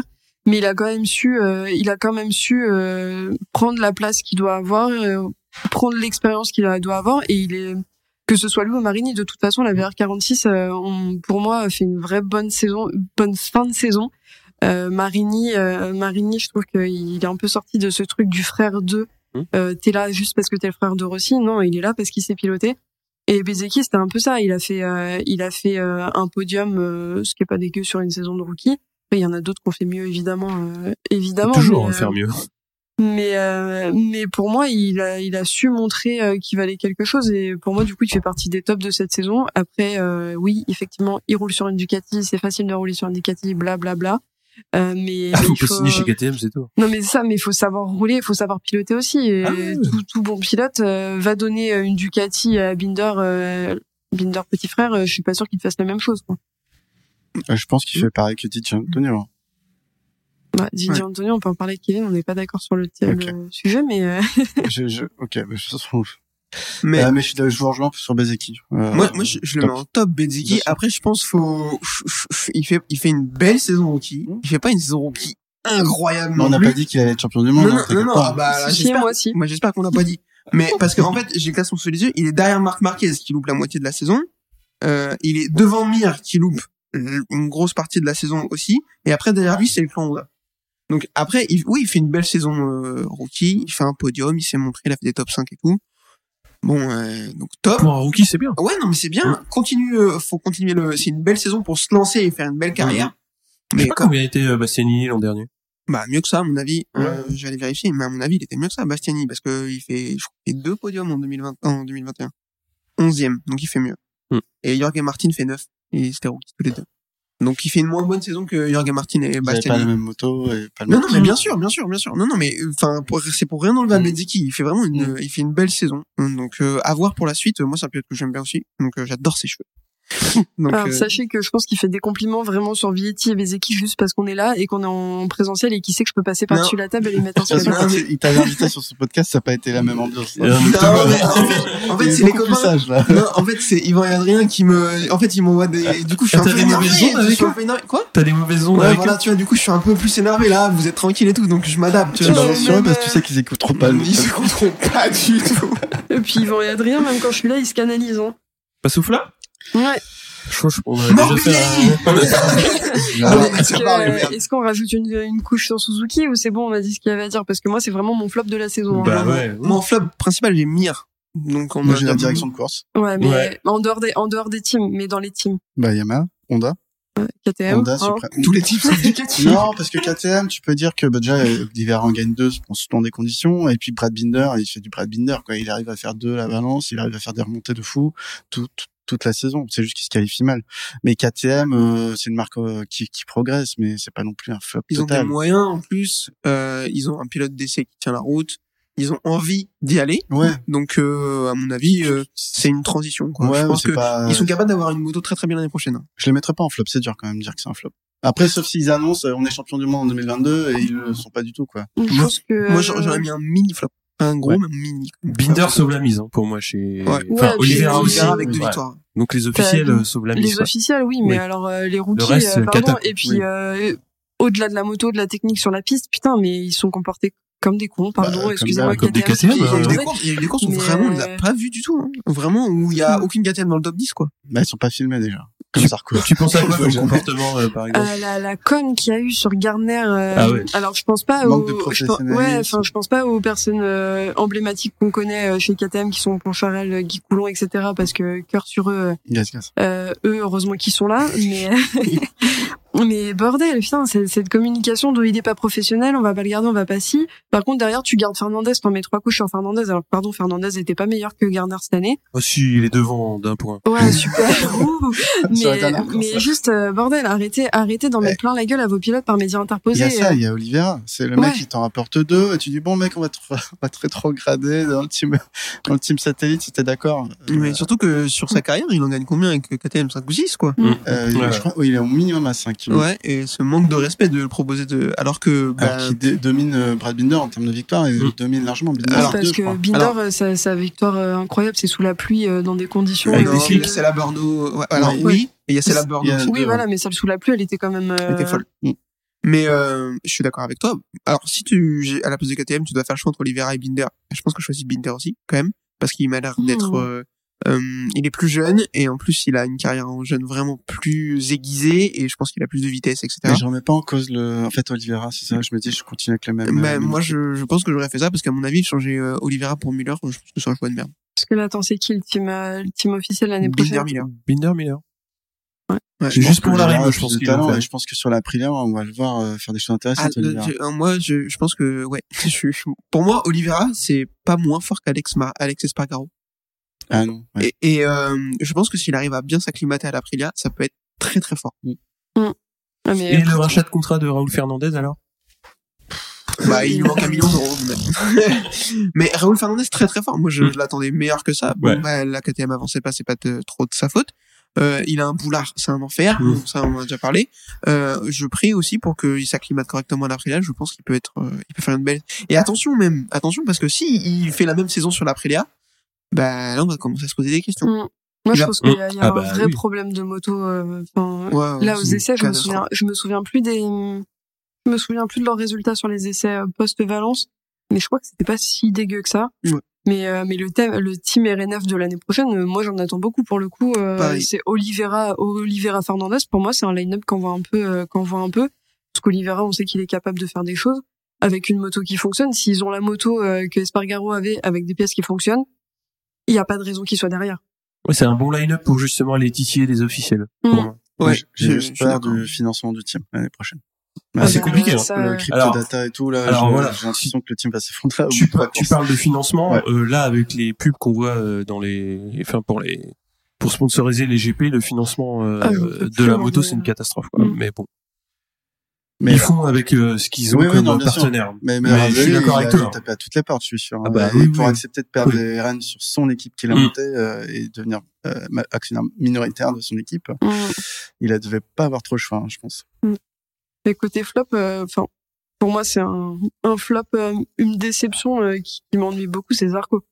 Euh, la, la première partie de saison de Zarco, euh, je me suis dit, allez, il est capable de faire des choses. La deuxième partie, en fait, euh, putain, mais prends des bons départs, quoi. Genre, à un moment donné, euh, t'étais capable de faire des, des, des bons essais, des bonnes qualifs, mais ton départ, euh, t'es pas capable de, de le capitaliser correctement pour euh, faire des bons résultats en course. C'est tellement frustrant. Ou alors, il finit au gravier.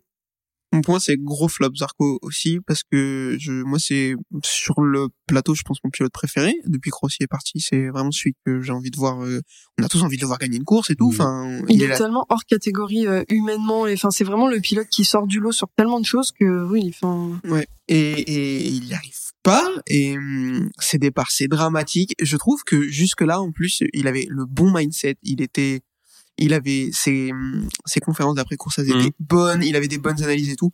Là, cette année, je trouve, il s'est perdu. Je sais pas.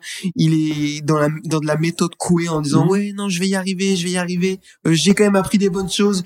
Je suis tombé quatre fois dans le week-end. J'ai fini 24e. J'ai appris, c'était un bon week-end. Non, non, frère, C'est arrête. Qui dit ça aussi. Mais euh, moi, je pense qu'il a raté le train.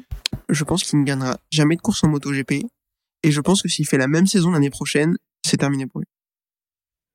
Voilà. Moi, je pense qu'il faut pas oublier qu'il est dans un team, euh, un team secondaire et que c'est typiquement le genre de team si au bout de cinq courses euh, tu concrétises pas, euh, tu peux, tu peux te faire envoyer balader. Après, j'ai l'impression qu'il mise beaucoup sur Zarco et sur, euh, enfin, Pramac a l'air de beaucoup l'apprécier.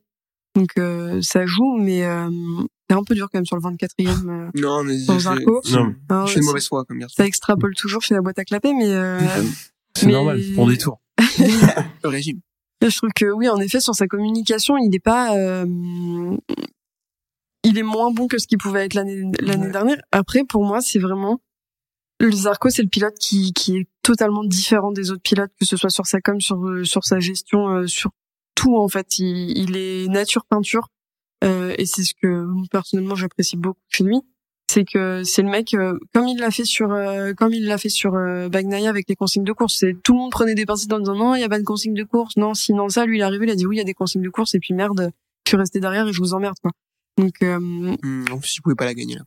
Oui mais s'il pouvait passer euh, autant passer euh, même si c'est trois points Oui. euh, t'as pas le Non, mais d'accord. Mais en fait, ce qu'il se disait, c'est que oui, euh, à cause des consignes de course, ça lui a empêché sa première victoire. Euh, moi, je pense qu'il pouvait pas la gagner. pour moi c'est pas ce qu'il il allait chercher la deuxième place, c'est tout, Maxi. Euh, pour, je, trouve que le flop c'est dur, même si je comprends vos arguments, mais j'ai pas envie de mettre un flop à Zarco. Mais moi Par contre, je suis d'accord pour dire que oui, encore une fois, il fait six mois, euh, on se dit ah ça y est, et puis il fait six mois catastrophiques.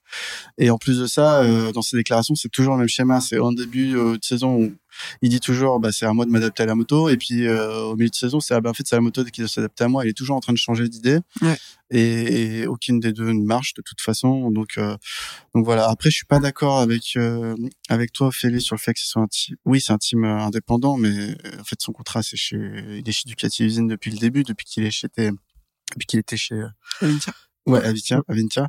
Euh, aujourd'hui, Zarco, c'est un pilote euh, qui est un des pilotes les plus expérimentés du plateau. Il a dû, il a roulé sur la Suzuki, la Yamaha, la KTM, la Honda et la Ducati. La Suzuki? Ouais, il a fait des Entre- tests dessus. En Ah fait, oui, il devait- oui. quand il devait monter en moto 2, moto Ah oui, il a fait une- un week-end d'essai, ouais. ouais. Ouais. Euh, bah, et après, ça fait combien de saisons qu'il, euh, ça fait quatre Bah, il fait deux saisons Sa chez cinquième Yam. saison, il il arrive en fait 2017, la saison, euh, ouais, 2017, ouais, Ouais. quand on a démarré. Euh, cette année, il- avec son équipe, il termine euh, meilleure équipe indépendante. Bon, Bastianini euh, lui, lui pique aussi sa place de meilleur pilote privé, euh, mais donc je pense que c'est un pilote compétitif. Après, euh, moi, je pense pas comme Kevin. euh, Je pense qu'il a encore au moins deux belles années devant lui, Ouais. euh, parce que tu vas le remplacer par qui euh, l'année prochaine? Premier qui prendront jamais de rookie. Euh... Martin, ils il va se barrer. de rookie, euh, mais ils vont, ils vont faire monter euh, un Marini. Euh... Pramac, ils prendront pas de rookie, mais ils ont pris Jorge Martin Non, il n'en prendra pas deux. Ah oui. Ils en prendront pas deux. Ben, déjà, est-ce que tu... Alors, la question se pose sur Jorge Martin ou pas? Moi, je pense qu'il va partir aussi. On en a Mm. déjà parlé. Moi, Ouais. je le vois bien aller chez Yamaha remplacer Morbidelli. Mm. Euh, donc, un rookie, peu importe lequel. Et après, euh, alors, euh, gros débat, je sais pas, mais euh, est-ce que... Non, je pense pas que tu puisses faire les yeux doigts Bezeki, mais... euh, ouais, je sais pas trop. Je sais Je pas pense trop. que Bezeki, il, enfin, il va avoir envie de rester chez Ducati. Ça, ça fonctionne. Pourquoi tu partirais d'une moto qui fonctionne? À part euh, Martin pour une sont question d'ego. Jusqu'en Ouais, 2024, la VR40. Oui, mais Pramac, ils ont des Ducati aussi. Oui, mais euh, après c'est bien mon point de vue sûrement biaisé, mais euh, le VR46 euh, c'est Ucho qui le met, qui le dirige. Euh, Bez- Bezeki c'est VR46, c'est un bébé, un bébé moto mais c'est- pour ça que c'est quand même de monter les pilotes. C'est-à-dire que Ouais, mais tu je vas pense pas que rester chez s'ils sont en mesure, VR46 s'ils sont en pilote mesure de gagner, enfin tu vois. Après pour l'instant c'est pas le cas. On est d'accord Oui. qu'ils sont pas en mesure de gagner, Bah, mais ils ont fait euh, en plus- cette année. hein. En plus, il y a un Ouais. truc, c'est que... Je pense que si euh, tu veux les top 5 régules, euh, au bout d'un Ouais. moment, on va venir te chercher. Euh, En plus, pour, euh, euh, VR40, ils ont signé qu'une seule moto euh, N de l'année. Non, c'est l'année prochaine, il n'y a plus de Moto Ouais. N2 en dehors de Pramac. D'accord. de Alors- N2. Alors, du coup, euh, que tu sois Marini ou Bezzecchi, t'es un pilote vers 46 et tout, il y a Pramac qui vient te voir en disant, ah ben nous, par contre, on peut te donner une moto de l'année. Mm. Est-ce que ça t'intéresse? Bah, je pense que tu y réfléchis.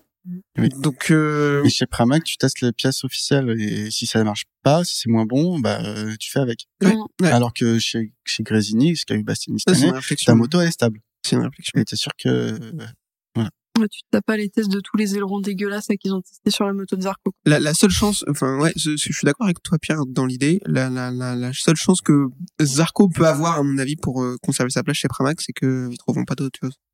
Et t'es- en plus, t'es assuré que le mec, même si c'est pas ouf, t'es assuré que sur l'année, il peut, il peut te jouer un top 6, top 7 euh, au championnat. ouais. Donc euh, c'est une valeur sûre et du coup tu peux permettre de prendre de risques sur un rookie quand tu vas perdre Jorge Martin euh, vraisemblablement, qui échaudé euh, par le choix de Bastianini va mettre euh, les goals. Lui avec son ego de la taille de la Saturne.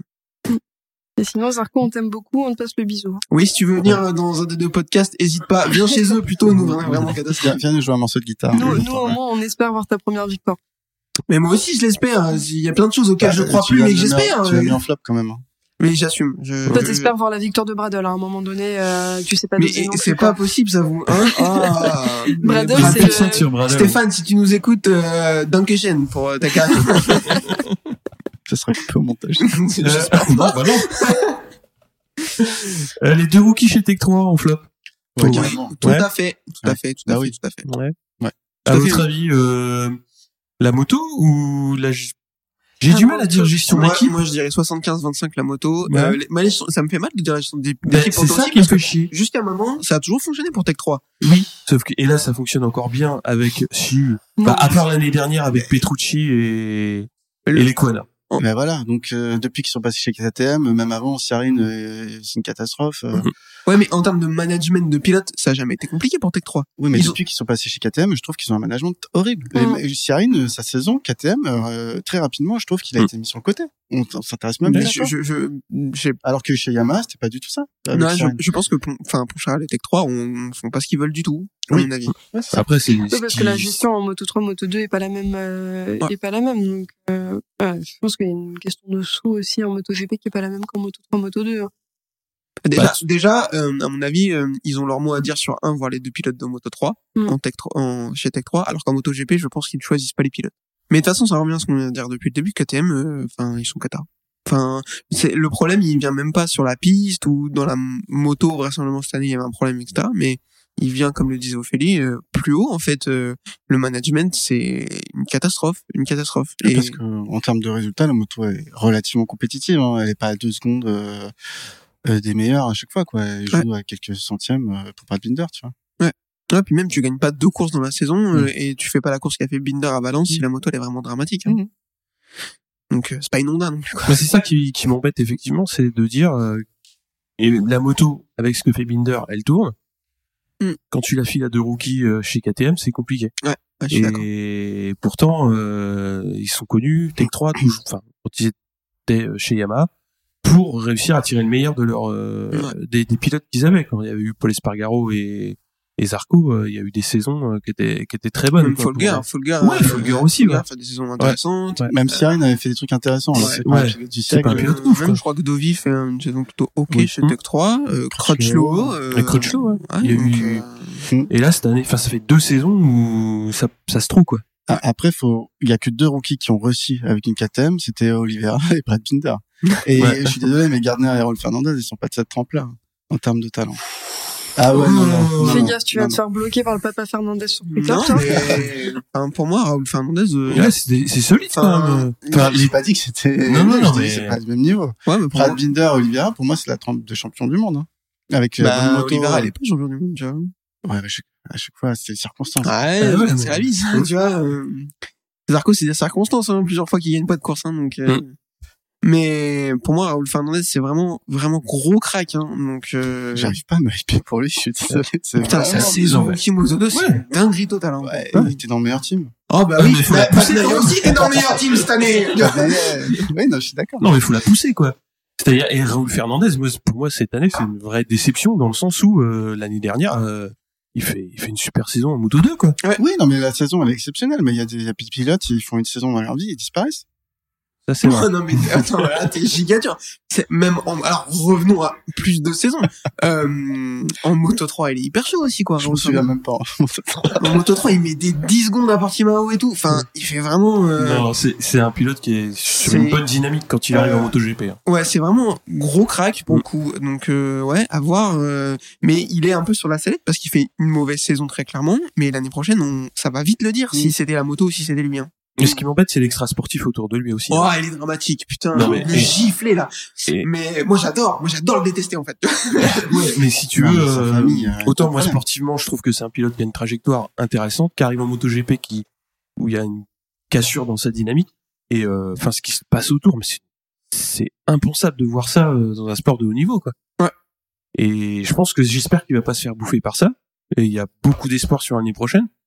Mais euh, putain, Ouais, c'est a un merdier. Il a euh, un melon de Ah oui. dingo et tout. Enfin, enfin bref. Mais a- ça, l'embrouille avec les, les techniciens, je sais pas quoi, où Ouais. ils sont, il y a du baston euh, dans l'arrière-cour. Mais c'est ça qu'on veut là. Allez là, la bagarre un peu. Ouais. D'autres flops?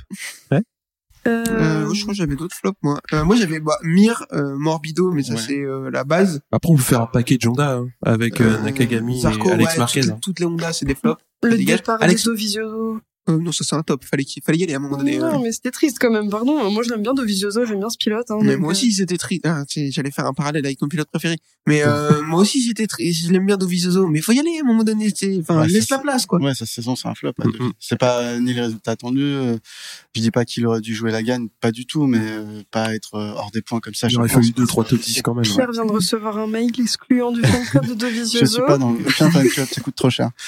Mais euh, moi en, en petit flop aussi, euh, j'avais Paul Espargaro. Ouais. Euh, parce que il fait une belle course au Qatar, il fait 3. Euh, moi j'étais assez hypé par son arrivée sur euh, alors je l'aime pas du tout hein, on va pas on va pas se le cacher. Euh, j'étais assez hypé par son arrivée chez Honda parce que je me disais enfin Honda euh, branche son cerveau et il, au lieu d'essayer d'adapter la moto en fait ils ont fait une moto pour Marc Mhm. Marquez et au lieu de prendre n'importe quel pilote et bien ils vont chercher un mec qui est certes moins fort que Marc Marquez mais qui a un style de pilotage qui peut s'apparenter à celui de Marquez donc c'est intéressant Mhm. et le néant total donc euh, pour moi c'est un, un, un petit flop parce que je l'attendais. J'avais même dit euh, dans notre épisode de pré-saison qu'il pouvait peut-être jouer le top 5 de la Putain, saison. 16e au général. Ouais non c'est catastrophique. C'est catastrophique. Après, il est ultra sympa. Il a signé un poster pour mon papa, tu vois, donc je l'ai pas mis dans mes flops. Mais alors pour le coup effectivement on l'a rencontré avec Ophélie. Il est vraiment sympa. Mais, euh, sans doute.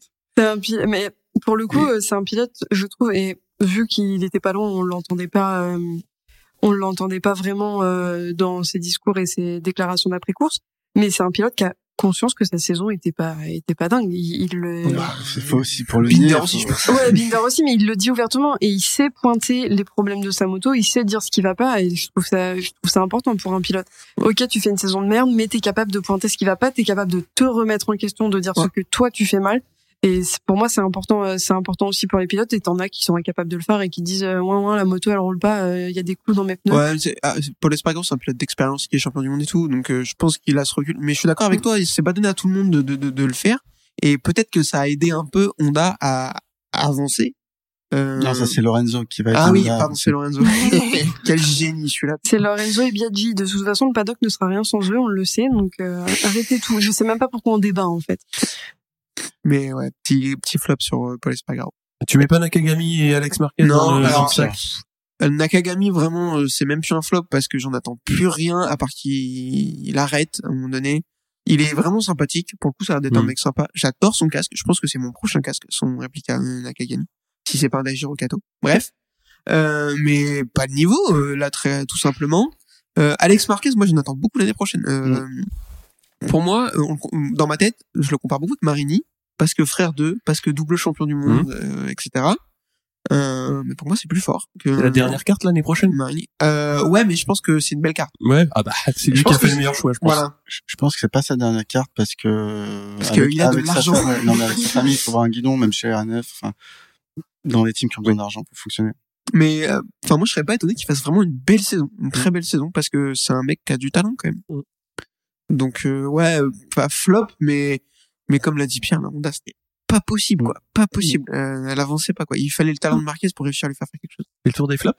Ouais. Donc on aura encore plein de choses à dire dans l'épisode de pré-saison, mais Di on Antonio, continue- Di Antonio, flop? Ouais, non. Ah, pour moi, pour moi, c'est pas un flop. hein. Non, pour moi, il moi, fait une saison de rookie on correcte. hein. n'attendait rien.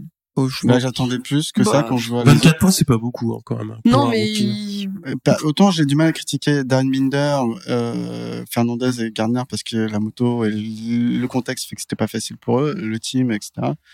Mais- autant Di Antonio, il avait tout quoi. Il a le team, il a la moto. euh, ouais, j'avoue que Mais- c'est comme ça. DJ, il monte. Pourquoi? Parce que ça peut être Grésini. Il fait, Oui. une- il fait. qu'il était signé deux ans. et- euh, non mais voilà. Il Voilà, mais annoncé, on euh, sait très bien que c'est le genre de mec qui est là, pas parce que, pas pour une histoire de niveau, pas une histoire de, bah parce que, ouais voilà, il était signé, parce qu'il connaît la famille, etc. Moi, je- pour moi, c'est pas un flop parce que j'en attendais rien. Et Le remplissage de grille. exactement. Moi, j'attendais ça du niveau de d'un Béziki, par exemple. Didier? Non. Ouais, sur une saison de rookie. Hein, je dis Non, pas euh, non. long terme. Hein, euh. Non. Enfin, en talent pur, il est, Ah, il est en dessous. Donc, moi, j'attendais plus, tu vois, une saison à deux, il est 40-50 en dessous points aussi, quand il était Oui, pas oui. ouf, hein. Et comme l'a dit Ophélie, il a fait une pole. Euh, déjà, ça s'est pas raté du coup. Hein. Bon, mais je crois que du coup, le la Mugello- en plus. ouais, Mugello. Ouais. C'est Marini qui était abonné au 5 à un moment donné. Alors Ouais. moi, je l'ai mis Mm. en surprise, Marini, Ouais. parce que Ouais. euh, moi, j'en attendrais vraiment rien. Je, je, je, je pense ne jamais avoir fait l'amalgame de il est là parce que c'est le frère d'eux et tout. Non, double champion du monde. C'est jamais Rossi qui a piloté à sa place. Donc à un moment donné, il méritait d'avoir sa chance en MotoGP. Mais je les ai jamais trouvé incroyables. Et là, vraiment, il m'a surpris. Il fait une meilleure saison que Bezzeki. C'est pas un rookie, donc euh, c'est normal qu'il fasse une meilleure saison que Bezzeki, c'est clair. Mais je m'attendais pas à ce qu'il fasse une aussi bonne saison. Euh, donc euh, ouais, moi, bonne surprise pour moi. Luca Marini. D'autres surprises? sur la surprise. Euh, bah, Cal Crutchlow. Surprise. Ouais. Et il revient là en mode pompier et le mec, il arrive à faire des top 15, euh, même des top 12, je crois, euh, devant tout le reste des Yamaha à part Quartararo. Tu fais, mais, reviens. Euh, moi, j'étais mais pareil reviens, parce que bon, t'as le niveau, Ouais, quoi. il a Donc, fait- J'a- J'adore voir ce pilote rouler. Non, Euh, mais j'adore euh, les conférences, mais Mm. c'est surtout, Ouais, euh, puis il apporte les- quelque chose qui manque. euh, Et comme puis il est tellement nature peinture Oui. aussi. Enfin, puis moi vraiment j'adore le rouler parce que je pense que c'est mes. Alors, euh, je je vais être plus jeune que la moitié de nos auditeurs, mais euh, c'est mes premiers gros souvenirs euh, de d'amitié euh, pilote entre guillemets euh, après, après euh, Simone Chelier aussi. C'est vraiment le duo euh, Miller Crutchlow que j'adore euh, que j'adore voir en dehors euh, en dehors de, de la piste et euh, et même sur la piste. Enfin, j'adore euh, la manière dont à l'époque il se tirait vers le haut et du coup j'étais contente de le voir revenir. On a moins ça parce qu'évidemment Crutchlow est moins sur le paddock et euh, et il fait plus de tests mais mais bon il, il était bon quoi enfin il fait des meilleurs résultats que Morbidelli enfin franchement me rappeler le plus souvent quoi je pense qu'en termes de flop on Euh, va parler euh, d'un si- truc important qui n'est pas les pilotes c'est la direction de course Ouais, moi, je l'ai mis en remarque sur la Ah saison, ouais. Ou juste avant, euh, faut, faut qu'ils arrêtent euh, d'avoir des pilotes de remplacement japonais, ils sont nuls. Euh, et du coup, moi, ça me déçoit énormément parce que je suis nostalgique de l'époque où euh, les pilotes japonais ils venaient faire une pige à Suzuka, ils gagnaient la course, tu vois. Et là, c'est mort. Et là, ça n'existe plus. Alors après, le niveau n'a plus rien à voir Ouais. avec les années 2000. Hein. Ouais, mais faut- Mais euh, ouais, je suis d'accord avec ça. Arrêtez euh, euh, euh, Tsuda, Nagashima qui est passé. enfin, ce- ils ont pas le niveau. Euh. Non, parce qu'après on parle de Ponson, mais euh, voilà, on se souvient de cas Ponson. euh. Qui est cette personne? Non, mais j'ai toujours en travers de la gorge, quoi. Comment c'était passé pour lui Ah, son bah, oui, c'est un problème de, de sous. Et voilà. Mais bon, ça, c'est la vie. Bah, Euh, on fait un petit passage de direction de course, alors? Pff, de la merde. Mais en fait, Non, ils, sont const... c'est c'est une c'est un- ils se rendent pas compte eux-mêmes qu'ils sont catastrophiques. un ils détruisent leurs produits. Enfin, Oui. ils détruisent euh, ce qu'ils vendent, quoi. Alors, j'aime pas quand tu dis détruisent leurs produits parce que ça, enfin, pour moi, ça devrait pas être un produit, ça devrait être vraiment un championnat. Euh, Enfin, pour eux, c'est- pour eux, c'en est et un, pour je eux, c'en est un. Oui, mais là, je. Et je pense qu'il y a un énorme manque, c'est une discussion qu'on a souvent, il y a un énorme manque d'un comité de pilotes qui représente les autres pilotes, parce qu'ils prennent des décisions, mais qui sont catastrophiques, qu'on comprend pas. Euh, je pense particulièrement à Zarco, avec le fait qu'il soit dit trois heures après la course au Mans, tiens, on va revoir, ah non, ça nous plaît pas trop, mais ça fait trois heures que c'est fini. Le mec, il est allé voir tous ses fans, euh, il a une bonne place sur la grille, euh, tout ce que tu veux, et derrière, on lui dit, bah, en fait, tu recules deux, trois places, et que, hum, alors, il y a un, ça, on a la chance de le voir parce qu'il y a eu des images, euh, des images et des sonores de ce passage où il est à la commission de course où Zarco s'explique par A plus B de pourquoi il s'est passé ci, pourquoi il s'est passé ça, et que c'est lunaire de, de rétrograder quelqu'un trois heures après avoir pris la décision. Quand tu vas pas me dire que t'avais pas le temps dans les dix minutes qu'on suivi l'incident de revoir le truc. De la même manière que toutes leurs décisions, pour moi, elles sont soit à retardement, soit pas assez, pas des sanctions correctes, soit d'un pilote à l'autre, c'est pas les mêmes. Mm. Enfin, c'est débile. Enfin, il y a vraiment, il manque, il manque une cohérence. J'ai l'impression que même eux, leur règlement de 700 pages, là, ils l'ont pas lu. Ils peuvent, ils sont pas capables de soudre des post-it pour se dire, tiens, euh, bon, bah, il y en a un qui fait tomber Michel, euh, vas-y, on met ça. Enfin, pour moi, il y a, il y a vraiment, euh, je sais pas, je pense que c'est des, des mecs qui sont en train de faire du Scrabble pendant la course et qui se décident à un moment donné, ils mettent un, un, un point au pif sur la course et ils disent oh lui ça m'a pas plu, je le fais pas. Enfin, il m'énerve. il y a, un- c'est ce que je disais euh, surtout sur la moto 3, moto 2, il y a un, un énorme manque de leur part de considération des risques des Ouais. Euh, à voir euh, ce qu'on disait avec Pierre, à voir ce que ça va donner avec le changement, euh, le changement sur la sécurité euh, au niveau de la direction. Après, bon, on... Je- Je suis pas beaucoup d'espoir là-dessus. hein. Non, mais pire. moi non plus, mais Parce que par exemple, en plus, je suis désolé de te couper, mais Non. le samedi, il va y avoir la course sprint, Ouais. donc on va faire tenir l'horaire.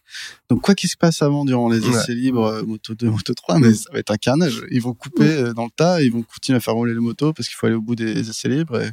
Ouais, et puis les pilotes, en plus de ça, l'année prochaine, ils vont enlever, alors si je dis pas de bêtises, ils enlèvent le warm-up moto 2, moto 3 parce qu'ils Mm. installent un truc euh, genre euh, fan, euh, fan moto, je sais pas quoi. On dit Enfin, ça, tout mais ce on- dimanche veux. matin, au Mans, on y sera tous. en On y, train de- on y sera tous, sauf que du coup, ça Euh, non, alors, je vais vous expliquer, moi, le dimanche matin, cette heure-ci, au moins, je serai encore dans un fossé, je pense. donc, euh, je ne verrai pas vous me rencontrer. Il y aura la moto euh, au, au Mans- au Mans, sachez qu'il y aura appro- approximativement tout le podcast euh, moto français dans la même tribune. Donc, euh, Et sur un malentendu, on ramène du matos et, non, non, on fera pas ça, on fera pas ça, on sera trop bourré. De toute façon, il va mais, euh, du coup, pour remettre l'église au milieu du village, je pense que vraiment le fait qu'ils enlèvent, du coup, même si le warm-up dure pas peu de temps, sur des petites catégories, que ce soit la moto 3, la moto 2, c'est important d'avoir du roulage pour les pilotes. Ça leur évite aussi de faire des conneries en course. Là, ils leur enlèvent trop de trucs, ils enlèvent trop de trop de pilotage, ils rajoutent trop de trucs futiles. Euh, on reviendra pas sur les courses sprint, on a chacun notre avis, on est d'accord ou pas d'accord. Ça pénalise la moto 3, la moto 2. Comment tu mets en valeur des petites catégories quand t'enlèves autant de roulage à des pilotes? Comment tu veux que tes pilotes soient opérationnels quand ils vont revenir en MotoGP Enfin, moi, je comprends pas, ça me dépasse. Et, euh, et comme tu dis, pour en revenir à la sécurité, c'est ce que je racontais tout à l'heure euh, en off, c'est que euh, entre, alors je sais, j'ai plus les années en tête, mais il y a eu un gap euh, de chutes par année qui est passé, il me semble, de 184 chutes à 240 ou 260, un truc comme ça, c'est énorme. Euh, sur des courses en 2022 où on est quand même censé avoir euh, même de l'électronique en MotoGP qui te fait moins chuter. Euh, les courses sprint, ça va rajouter euh, 21 courses de risque en plus et ils sont pas capables de prendre suffisamment de décisions qui protègent les pilotes. D'accord, t'as du airbag, d'accord, t'as tout ce que tu veux, mais que ce soit en MotoGP, Moto 2, Moto 3, même dans les autres catégories, en Superbike, Supersport, c'est c'est c'est dangereux. Euh, Déjà, la moto en général, c'est dangereux, mais ils ont des décisions à prendre, des, des pénalités à mettre aux pilotes qui prennent des risques, qui sont pour la plupart des gamins, parce qu'en moto, en moto 3, c'est des bébés. Euh, ils le font pas. Je comprends pas ce qu'ils font en fait. À quoi, à quoi sont payés ces mecs? Enfin, à moins qu'ils fassent des choses qu'on voit pas. euh, Il y a un moment donné. euh, mais euh, mais ouais, enfin, juste euh, bougez-vous quoi. Enfin. Et arrêtez de mettre des pénalités qui sont pas cohérentes entre un pilote et un autre, parce que et en plus de donner des propos, je repense à c'est dans l'épisode demi-saison qu'on en parlait longuement, la décision de Fabio de dépassement, euh, dépassement, euh, comment ils ont dit? Ambitieux. Dépassement trop ambitieux, bah d'accord, mais des dépassements trop ambitieux, il y en a sur plein d'autres pilotes. Il y en a d'autres pilotes qui ont fait des dépassements qui étaient trop ambitieux avec des énormes guillemets, qui ont fait tomber d'autres pilotes et eux n'ont pas eu de pénalité. Je dis pas ça parce que c'est Fabio, je dis ça parce que c'est pas cohérent.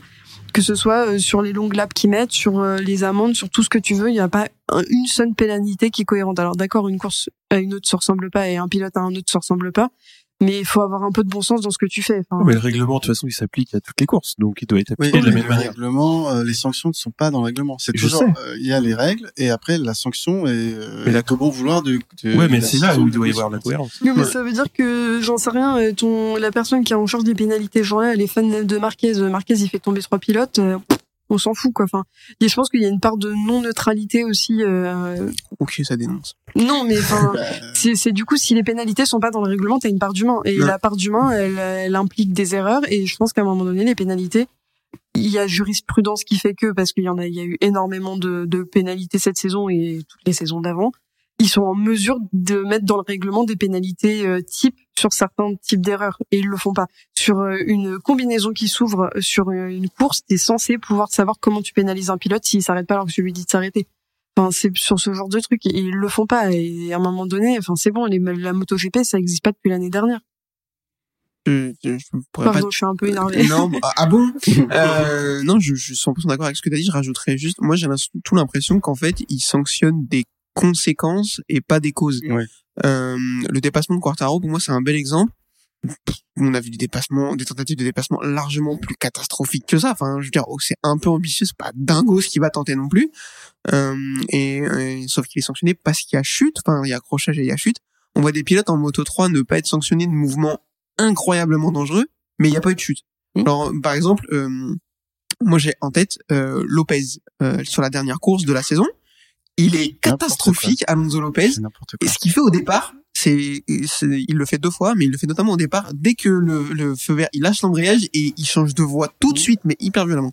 Et il y a pas de chute. Du coup, alors ils vont faire, euh, mais sauf qu'il fait plein de conneries, donc ils vont lui dire attention. Conduite dangereuse. ouais. Exactement. Et je, il sanctionne pas ça, alors que ça c'était dangereux. Et derrière, sur un petit accrochage de ou limite un fait de course où c'est la faute de aucun des deux pilotes, il y a une chute, et ben là ils vont sanctionner. Mais C'est complètement ils, con. Ils ont fait la même chose avec euh, sur bah, sur la même euh, au même endroit sur euh, Munoz et Mazia.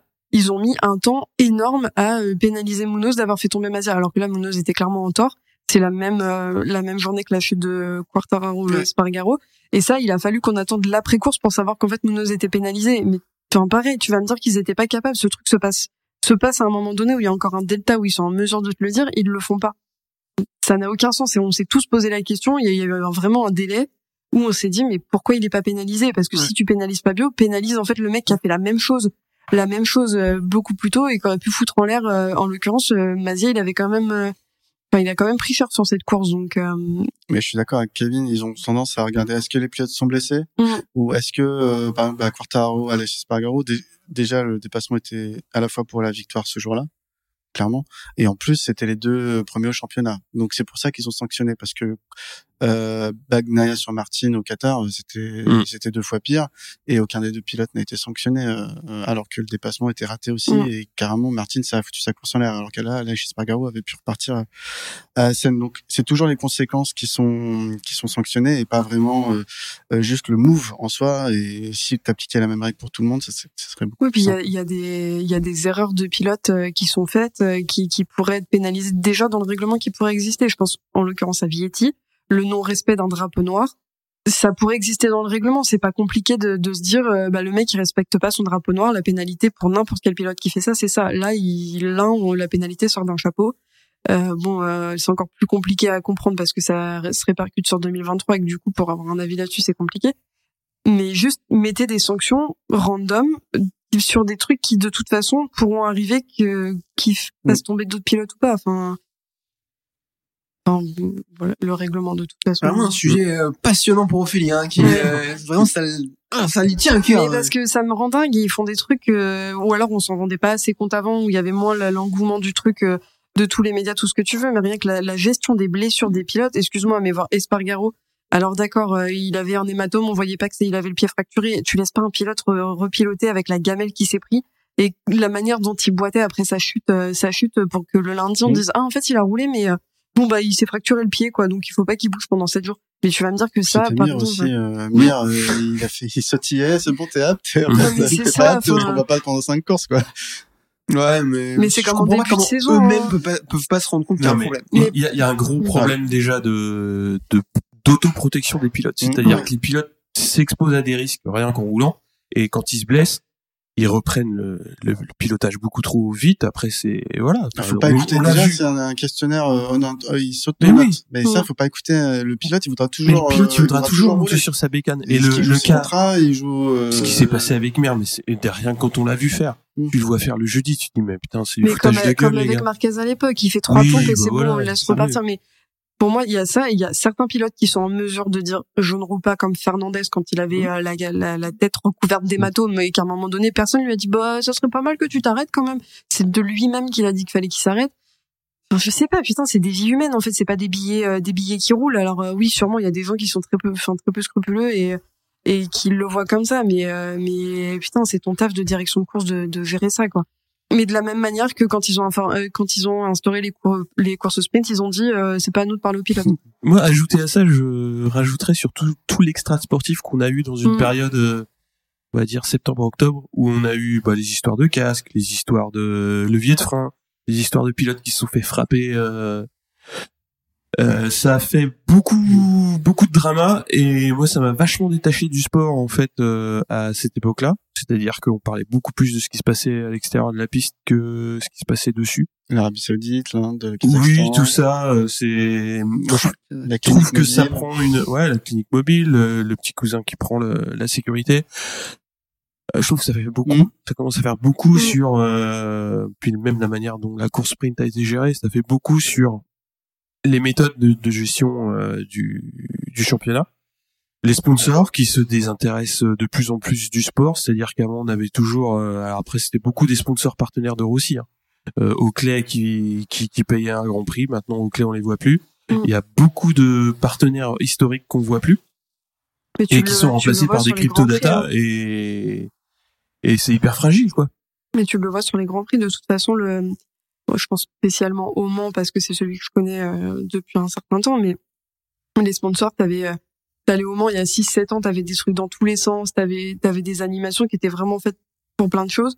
Là, t'arrives, t'as euh, la mutuelle des motards d'un côté euh, qui te fait gagner euh, deux tickets pour la tombola de Poitiers. On a des Et, stickers. euh, Tu vois, Motul et Michelin. Et, Et ouais, c'est ça, tu vois. Donc, euh, t'as- t'as plus euh, tout ce truc qu'il y avait autour, euh, autour de, des grands prix qui est. Faut faire revenir les, T'as plus Barnum en fait. Tout le Mm. côté. Euh, C'est ça. ouais. faut faire revenir les, ceux qui font de l'alcool. Là, on Ou aura des de clubs. Ah, les clubs, je peux pas. Nas 3-0. C'est, Non, puis c'est con, mais ça, ça enlève. euh, pour le coup, c'est vraiment juste euh, l'aspect euh, sur les grands prix. Il y a un côté très euh, fête au village que tu retrouves plus, euh, Ouais. qui était assez humaine. Et là, j'ai vraiment l'impression que c'est juste euh, ça se effaïse euh, pour euh, pour mettre des Ah bah, la, la F1, il y a de l'argent donc. Euh... Ouais, mais du coup, c'est ce qu'ils veulent, c'est ce qu'ils veulent faire, mais en Ouais, perdant mais en- l'essence ça sert à euh, rien de vouloir faire de la F1 si t'as pas d'argent. Mm. Enfin, moi, le gros problème, je le vois là, c'est-à-dire qu'en F1, ok, euh, tu passes sur un paddock un petit peu moins, euh, on va dire, festif ou champêtre, et t'as quelque chose de beaucoup plus euh, institutionnel et sérieux, entre guillemets, mais parce que t'as de l'argent. Non, mais même, c'est beaucoup mieux géré. En termes de com. C'est mieux géré en termes de com. Ça n'a rien à voir. Quand tu regardes de près, c'est un truc de fou. Mais bah, d'accord. il faut quand même des décisions de merde. Alors, en fait, en fait, ouais, non, mais en termes de direction de course et tout, ils ont les mêmes soucis. Mais c'est, je trouve que c'est moins grossier, Mm. en fait, les erreurs qu'ils font. Et après, toute la partie gestion, euh, gestion communication, la manière dont les pilotes euh, vont en après, vont en débriefs après course, c'est tellement mieux géré. La, la gestion de leurs droits, des images qui est beaucoup plus facile que la Dana qui te, qui t'envoie un avocat euh, dès que, enfin, c'est, ah non, ça n'a rien à voir. Même, alors, je suis d'accord avec toi, il y a tout l'argent que ça génère, du coup, c'est plus simple de mieux le Mm. gérer quand t'as de l'argent, mais il y a des décisions qui semblent être basiques que Liberty Media a prises quand ils ont récupéré la Formule 1, que, enfin, ça semble être juste du bon sens, quoi, à un moment donné. Et la Dorna est pas capable de faire ça, enfin, moi, je comprends pas. La dernière, j'ai eu vraiment l'impression qu'ils sont complètement dépassés non, par ce qui se passe. 80 piges. Mm. C'est Ouais, la réflexion. Alors du coup, je, ça me permet de rebondir sur ce que tu disais, Cyril, sur le fait qu'on a vu énormément de choses qui sont du drama euh, hors euh, Extra sportif, ouais. extra sportif. En F1, ça existe. Enfin, Hum. tu me comprends si Ouais, c'est pas le cas, ça existe, mais ça existe depuis longtemps parce qu'on le voit beaucoup plus. Et c'est la discussion qu'on avait en off avec Stéphane euh, il y a quelques jours Ouais. sur le fait que c'est pour moi aussi une question de génération. C'est une question du fait qu'on ait accès à beaucoup plus de choses, ce qui fait aussi que on prend encore plus de plaisir pour moi parfois à regarder la moto parce que je- de mon point de vue et peut-être que vous serez pas d'accord, mais euh, je pense que d'autres qui le sont, c'est agréable d'avoir un point de vue des pilotes et voir un peu que bah, ça reste des êtres humains à côté. Mais ouais, enfin du coup tout ce côté drama vient aussi d'une question de polluer. génération. Ça vient polluer. Mais il y a des gens à qui ça plaît de savoir ce qui se passe en Tsum Tsum dans les. Non mais, non mais moi je suis d'accord, mais enfin dans les évolutions moi qui ont été apportées récemment et qui sont intéressantes au niveau sportif et extra sportif, Mm. t'as eu la shoulder cam sportivement, c'est super intéressant. D'avoir une caméra en débrief quand les pilotes ils sont dans le sas de récup avant le podium, c'est super intéressant sportivement et extra sportivement. Ça, c'est grave bien. C'est trop bien. Excellemment Ouais. simple parce que c'est en prise directe avec les pilotes, mais euh, enfin moi là, tous les dramas de fin de saison, ça me ça me casse les couilles. Mais après, il y, y a des dramas qui sont, enfin, des dramas qui sont importants parce qu'il y a aussi une question de hum, d'époque. À un moment donné, Oui. on peut plus se permettre. euh, et si personne ne le dit, parce que les journalistes ont maintenant accès à tous les réseaux, parfois un peu trop. Oui, Non oui. mais C'est, c'est pour moi, c'est des trucs. euh, euh, pardon, je Pas coupe, demander. mais c'est important que on, Ouais, soit alerté. Alors nous, en tant que en tant que spectateurs, en soi, on s'en bat les steaks. Mais sauf que si ça sortait pas sur les réseaux, on serait pas alerté sur le fait qu'il y ait des mecs qui frappent d'autres pilotes dans des Oui. paddocks. Et c'est des choses qui, bah, malheureusement, oui, nous polluent, mais sont importants à mettre en lumière parce que on a quand même une communauté qui est en train de grandir de plus en plus dans la moto et qu'il y a des mentalités qu'il faut faire changer sur plein de choses. Alors voilà, je corrige dans le sens où c'est pas euh, le fait que ça sorte euh, Mm. qui me pollue, c'est le fait que ça arrive. Ah si bah tu oui. veux. Mais typiquement, quand on t'apprend que deux ans avant, t'as un pilote en rentrant au box, il se fait cogner par son team manager, typiquement, c'est pas possible. Ouais, c'est clair. Et c'est dans ce sens-là où euh, moi ça me sort un petit peu du de la culture sportive, c'est que tu devrais pas fonctionner, enfin ça devrait pas fonctionner comme ça. Après je comprends que c'est un sport et que tout le monde veut être devant, que il y a beaucoup de compétition, c'est très stressant. Des fois il y a Mais en beaucoup fait, d'argent en jeu. On devrait pas être pollué par ça parce que ça devrait pas avoir lieu en fait. Mais moi voilà un pilote qui surtout que le pilote après ils, ils ont échangé sur Twitter, ils ont parlé un petit peu, ils ont contextualisé le truc.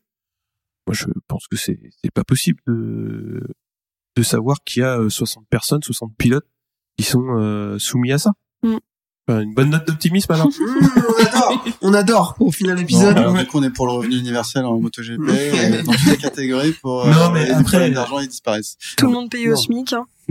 Pas moi. Sur quoi on conclut alors messieurs? Est-ce qu'on souhaite une bonne saison 2023 à Bah, qui? on souhaite une bonne saison 2023. Moi j'ai un prono, je sais pas si vous voulez faire des pronos, mais Euh, euh, Vas-y si tu veux. nous c'est notre spécialité. Moi je suis extrêmement fort euh, à cet exercice.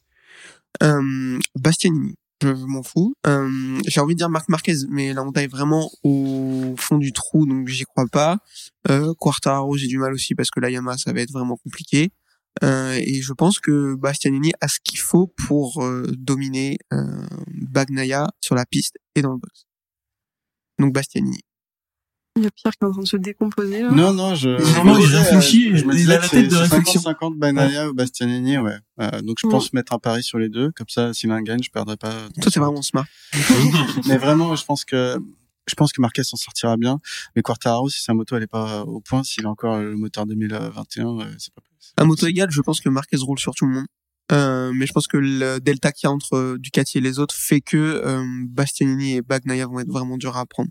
Bah, de toute façon, c'est le truc qu'on dit sur tous les teams l'année prochaine, c'est que si techniquement ils s'en sortent pas, euh, ça va, ça va poser problème et que ça va se voir de plus en plus parce que Ducati ils sont quand même vachement avant-gardistes sur toutes les évolutions. On le voit sur cette fin de saison où toutes les motos, à part la Yamaha, il me semble, avaient des ailerons. Enfin, Ils attendent pas les euh, autres. Ils, enfin, ils ont déjà de l'avance et ils continuent d'essayer d'en Et en plus, sûr. c'est, euh, il me semble, Thomas Bauer qui disait ça très bien, c'est que Ducati sont très forts pour détourner le règlement parce que tu as des choses qui sont interdites en termes de, d'AE. C'est pas Bauer Non, mais ils détournent pas le règlement. Non, qui détournent pas, le- non mais qui détournent dans le règlement. contourne. Il le Voilà, contourne. dans le sens Il y a où la règle et euh, l'esprit de la règle. c'est ça, voilà, exactement. C'est qu'ils vont, ils vont C'est vraiment un truc trouver, euh, italien, ça. ils vont trouver le moyen de dire, euh, bah, l'aileron, tu m'as dit qu'il fallait pas qu'il fasse 10 cm en vertical, il, il est un peu penché, donc ça rentre, tu vois. Enfin, je grossis les traits, mais ils sont très forts pour ça, et les autres. Mais la euh, dernière, la dernière am- amélioration qu'ils ont amenée euh, aux essais de Valence, Mm. avec la texture balle de golf, euh, je trouve que voilà, c'est super intéressant. Personne n'a dit qu'il fallait du lisse. ouais. Et les mecs se sont dit voilà, qu'est-ce qui roule à 250 ou à 300 km heure et qui traverse l'air? Ben, une balle de golf. Et bah, on va mettre Ah, une texture balle de golf. Non, mais après, ils ils s'y sont mis euh, tous les constructeurs plus la Dorna pour interdire à partir de l'année prochaine une évolution que Ducati avait amenée. Parce que d'habitude, les évolutions, euh, pour qu'elles soient refusées, c'est à l'unanimité des constructeurs. Mhm. Et euh, bah, le, dispositif qu'a utilisé Zarco euh, toute la saison euh, sur le... Il marche pas, donc c'est pas la peine. Non, non, mais bloquer euh, Oui, oui. euh, le ride Divas mais en roulant à Mhm. l'avant, euh, ça sera interdit parce que euh, la Dorna a réussi à euh, en fait, soit c'est à l'unanimité des constructeurs, soit la Dorna a le droit d'imposer euh, le règlement, si les constructeurs ne sont pas d'accord. Donc là, la Dorna a, a dit à Ducati, bon, vous arrêtez, hein. Mais s'ils font ça à chaque fois, alors que c'est le constructeur qui investit le plus dans le championnat, Mhm. c'est compliqué, quoi. Ouais, mais après, je, suis- enfin, je suis d'accord avec toi, mais c'est aussi leur rôle euh, à un moment donné pour euh, pour faire en sorte que que il a le De maintenir une équité. exactement, euh, ouais, ouais. C'est aussi leur rôle de surveiller ça, tu vois. Ouais, mais Et non, ils mais ont je suis- pas réinventé la roue, euh, Ducati, ils ont pas inventé un dispositif, c'est c'est un Déjà, truc ils sont euh, venus avec du monobras. euh, Ouais, mais le problème c'est que sur le long terme, ça, ça peut avoir des conséquences néfastes pour la Dorna et pour Ducati même. Tu en parlais très bien dans votre dernier épisode en disant si pendant 5 ans Ducati roule sur tout le monde, Oui. ça va perdre de l'intérêt et même Ducati n'y retrouvera pas ce qu'il y trouve, c'est-à-dire l'image de marque. Parce que du coup, les gens vont se désintéresser. Donc déjà, j'apprends que tu m'écoutes. Bah, non, écoute, tu l'apprends pas. j'enregistre pas, mais après, je trouve ça dommage qu'ils en viennent euh, aux mains et, et que, en gros, on force quelque chose. Euh, T'es obligé de passer par là. Ouais, mais le règlement, il est voté sur 5 ans. Et Ducati a joué dans les règles. Euh, donc on aurait pu se dire, euh, après 5 ans, c'est, on revoit le règlement et ça c'est interdit. Ouais, moi, je suis assez d'accord avec Pierre là-dessus. Enfin, euh, du coup, c'est ce qu'on disait dans l'épisode demi-saison. Mais à un moment donné, c'est ce qu'on leur demande aussi aux teams, c'est d'apporter des évolutions. Et si tu bloques les teams sur des évolutions qui peuvent être pertinentes, et en plus de ça, des évolutions que les autres teams récupèrent derrière, quel est l'intérêt du coup? Dans ce cas-là, ils font plus rien. Enfin, Ouais. c'est. Je suis vexé, c'est- Pierre, bien sûr, je t'écoute. Bon, c'est l'heure d'aller boire une bière. Alors, je pense qu'on peut juste euh, dire un petit mot sur un truc assez important dont on a parlé euh, régulièrement cette saison. On parlait souvent des pilotes blessés dont on attendait des nouvelles. Euh, je pense que c'est important de stipuler que Gino Rea et Amaury, euh, Amaury Misera euh, vont bien. Euh, que on attend, on attend. je suis pas sûr qu'ils soient remontés sur une moto depuis euh, Gino Rea, Mm. c'est- Rea, c'est sûr que non. Mais en tout cas, ils sont rentrés, ils sont en convalescence et ils ont eu de la chance. Et je pense que c'est important de le noter parce que la dernière fois qu'on a parlé d'eux, c'était pas forcément dans des bonnes euh, dans des bonnes nouvelles. Donc euh, donc voilà, c'était la petite euh, la petite info importante. Merci. Euh, moi, je vous remercie tous les trois, enfin Cyril toi en particulier, déjà pour toute l'aide que tu m'as apportée. Sinon, clairement, il y aurait eu quatre épisodes de la boîte à clapper, on aurait tout arrêté. Donc, euh, merci mille fois. Merci à Pierre et Ophélie parce que c'était grave. que quatre épisodes. grave. Ouais, c'est une catastrophe. Le, franchement, le temps que Cyril a passé pour m'aider à me dire comment il fallait qu'on puisse euh, faire pour avoir un son décent, ça, ça ne se compte pas. Donc, mille merci de nouveau. Et euh, j'y compte sans doute pas, mais je fais la bise à Adrien Ivan, sans qui euh, je ne serais rien, je ne suis rien de toute façon, mais sans qui la boîte à clapper euh, n'existerait pas. Donc merci beaucoup, je leur fais la bise. Bah, vous avez fait une belle saison quand même. Ouais, C'était cool. franchement, euh, on a été aussi C'était réguliers que Mir à peu près, Ouais. euh, mais c'est déjà c'est cool. Franchement, je suis content de ce qu'on a fait. On a eu des, on a invité des gens pour la première fois, notamment Pierre et Ophélie. Toi, t'as pas pu venir. Non. Euh, on sait pas si on va continuer l'année prochaine, Et mais si on est là l'année prochaine. Et tonton, euh, il coûte très très cher, donc je sais pas si on va pouvoir revenir. Je vais essayer. Euh, mais si on continue l'année prochaine, Cyril, il faut pas que tu passes. Mais euh, ouais, on va essayer. Si je continue, ouais. Et si on arrive enfin à faire un épisode avec Adrien et Yvan, vous êtes pas prêts. Moi, je veux faire un épisode avec Adrien où on a un quiz. Et, et on, Non, on mais fait- alors moi je veux bien, mais c'est moi qui fais le quiz parce que. Non, mais- euh, Où ça va être Bezeki, Bezeki, Bezeki. Non, alors tu Quel âge a Bezeki hein Il est néo Bezeki? Ça, c'est le quiz. Attention, Vietti, il a quel âge au moins Adrien pourra répondre. Mais euh, ouais, mais écoutez, très chaud. euh, Le rendez-vous est pris pour qu'on fasse un petit crossover un jour. On essaye depuis quelques temps. Faut qu'on on essaie de le faire. C'est très compliqué, ouais. Venez harceler euh, Pierre et Cyril sur les réseaux pour leur dire qu'il faut faire ce putain d'épisode. C'est pas parce qu'on a des enfants qu'on peut pas tourner un épisode. Bah, tu verras quand tu auras les tiens. ah bah j'en veux pas, ça tombe bien. Bah, Ou alors si j'en veux un, c'est pour le mettre sur une moto. Donc ou- Bon, eh bien, on souhaite une bonne intersaison à tout le monde. Ouais, merci Grosse beaucoup. bise à vous tous. Ah, Et ça se retrouve euh, on, embrasse, on embrasse surtout euh, les Stéphane, euh, Paul, euh, Paul et. Olivier euh, qui n'ont pas pu être là et qui nous manquent Ouais, beaucoup. mais qui je les ai pas vus, mais ils sont très beaux également. Bisous. Bisous à vous tous.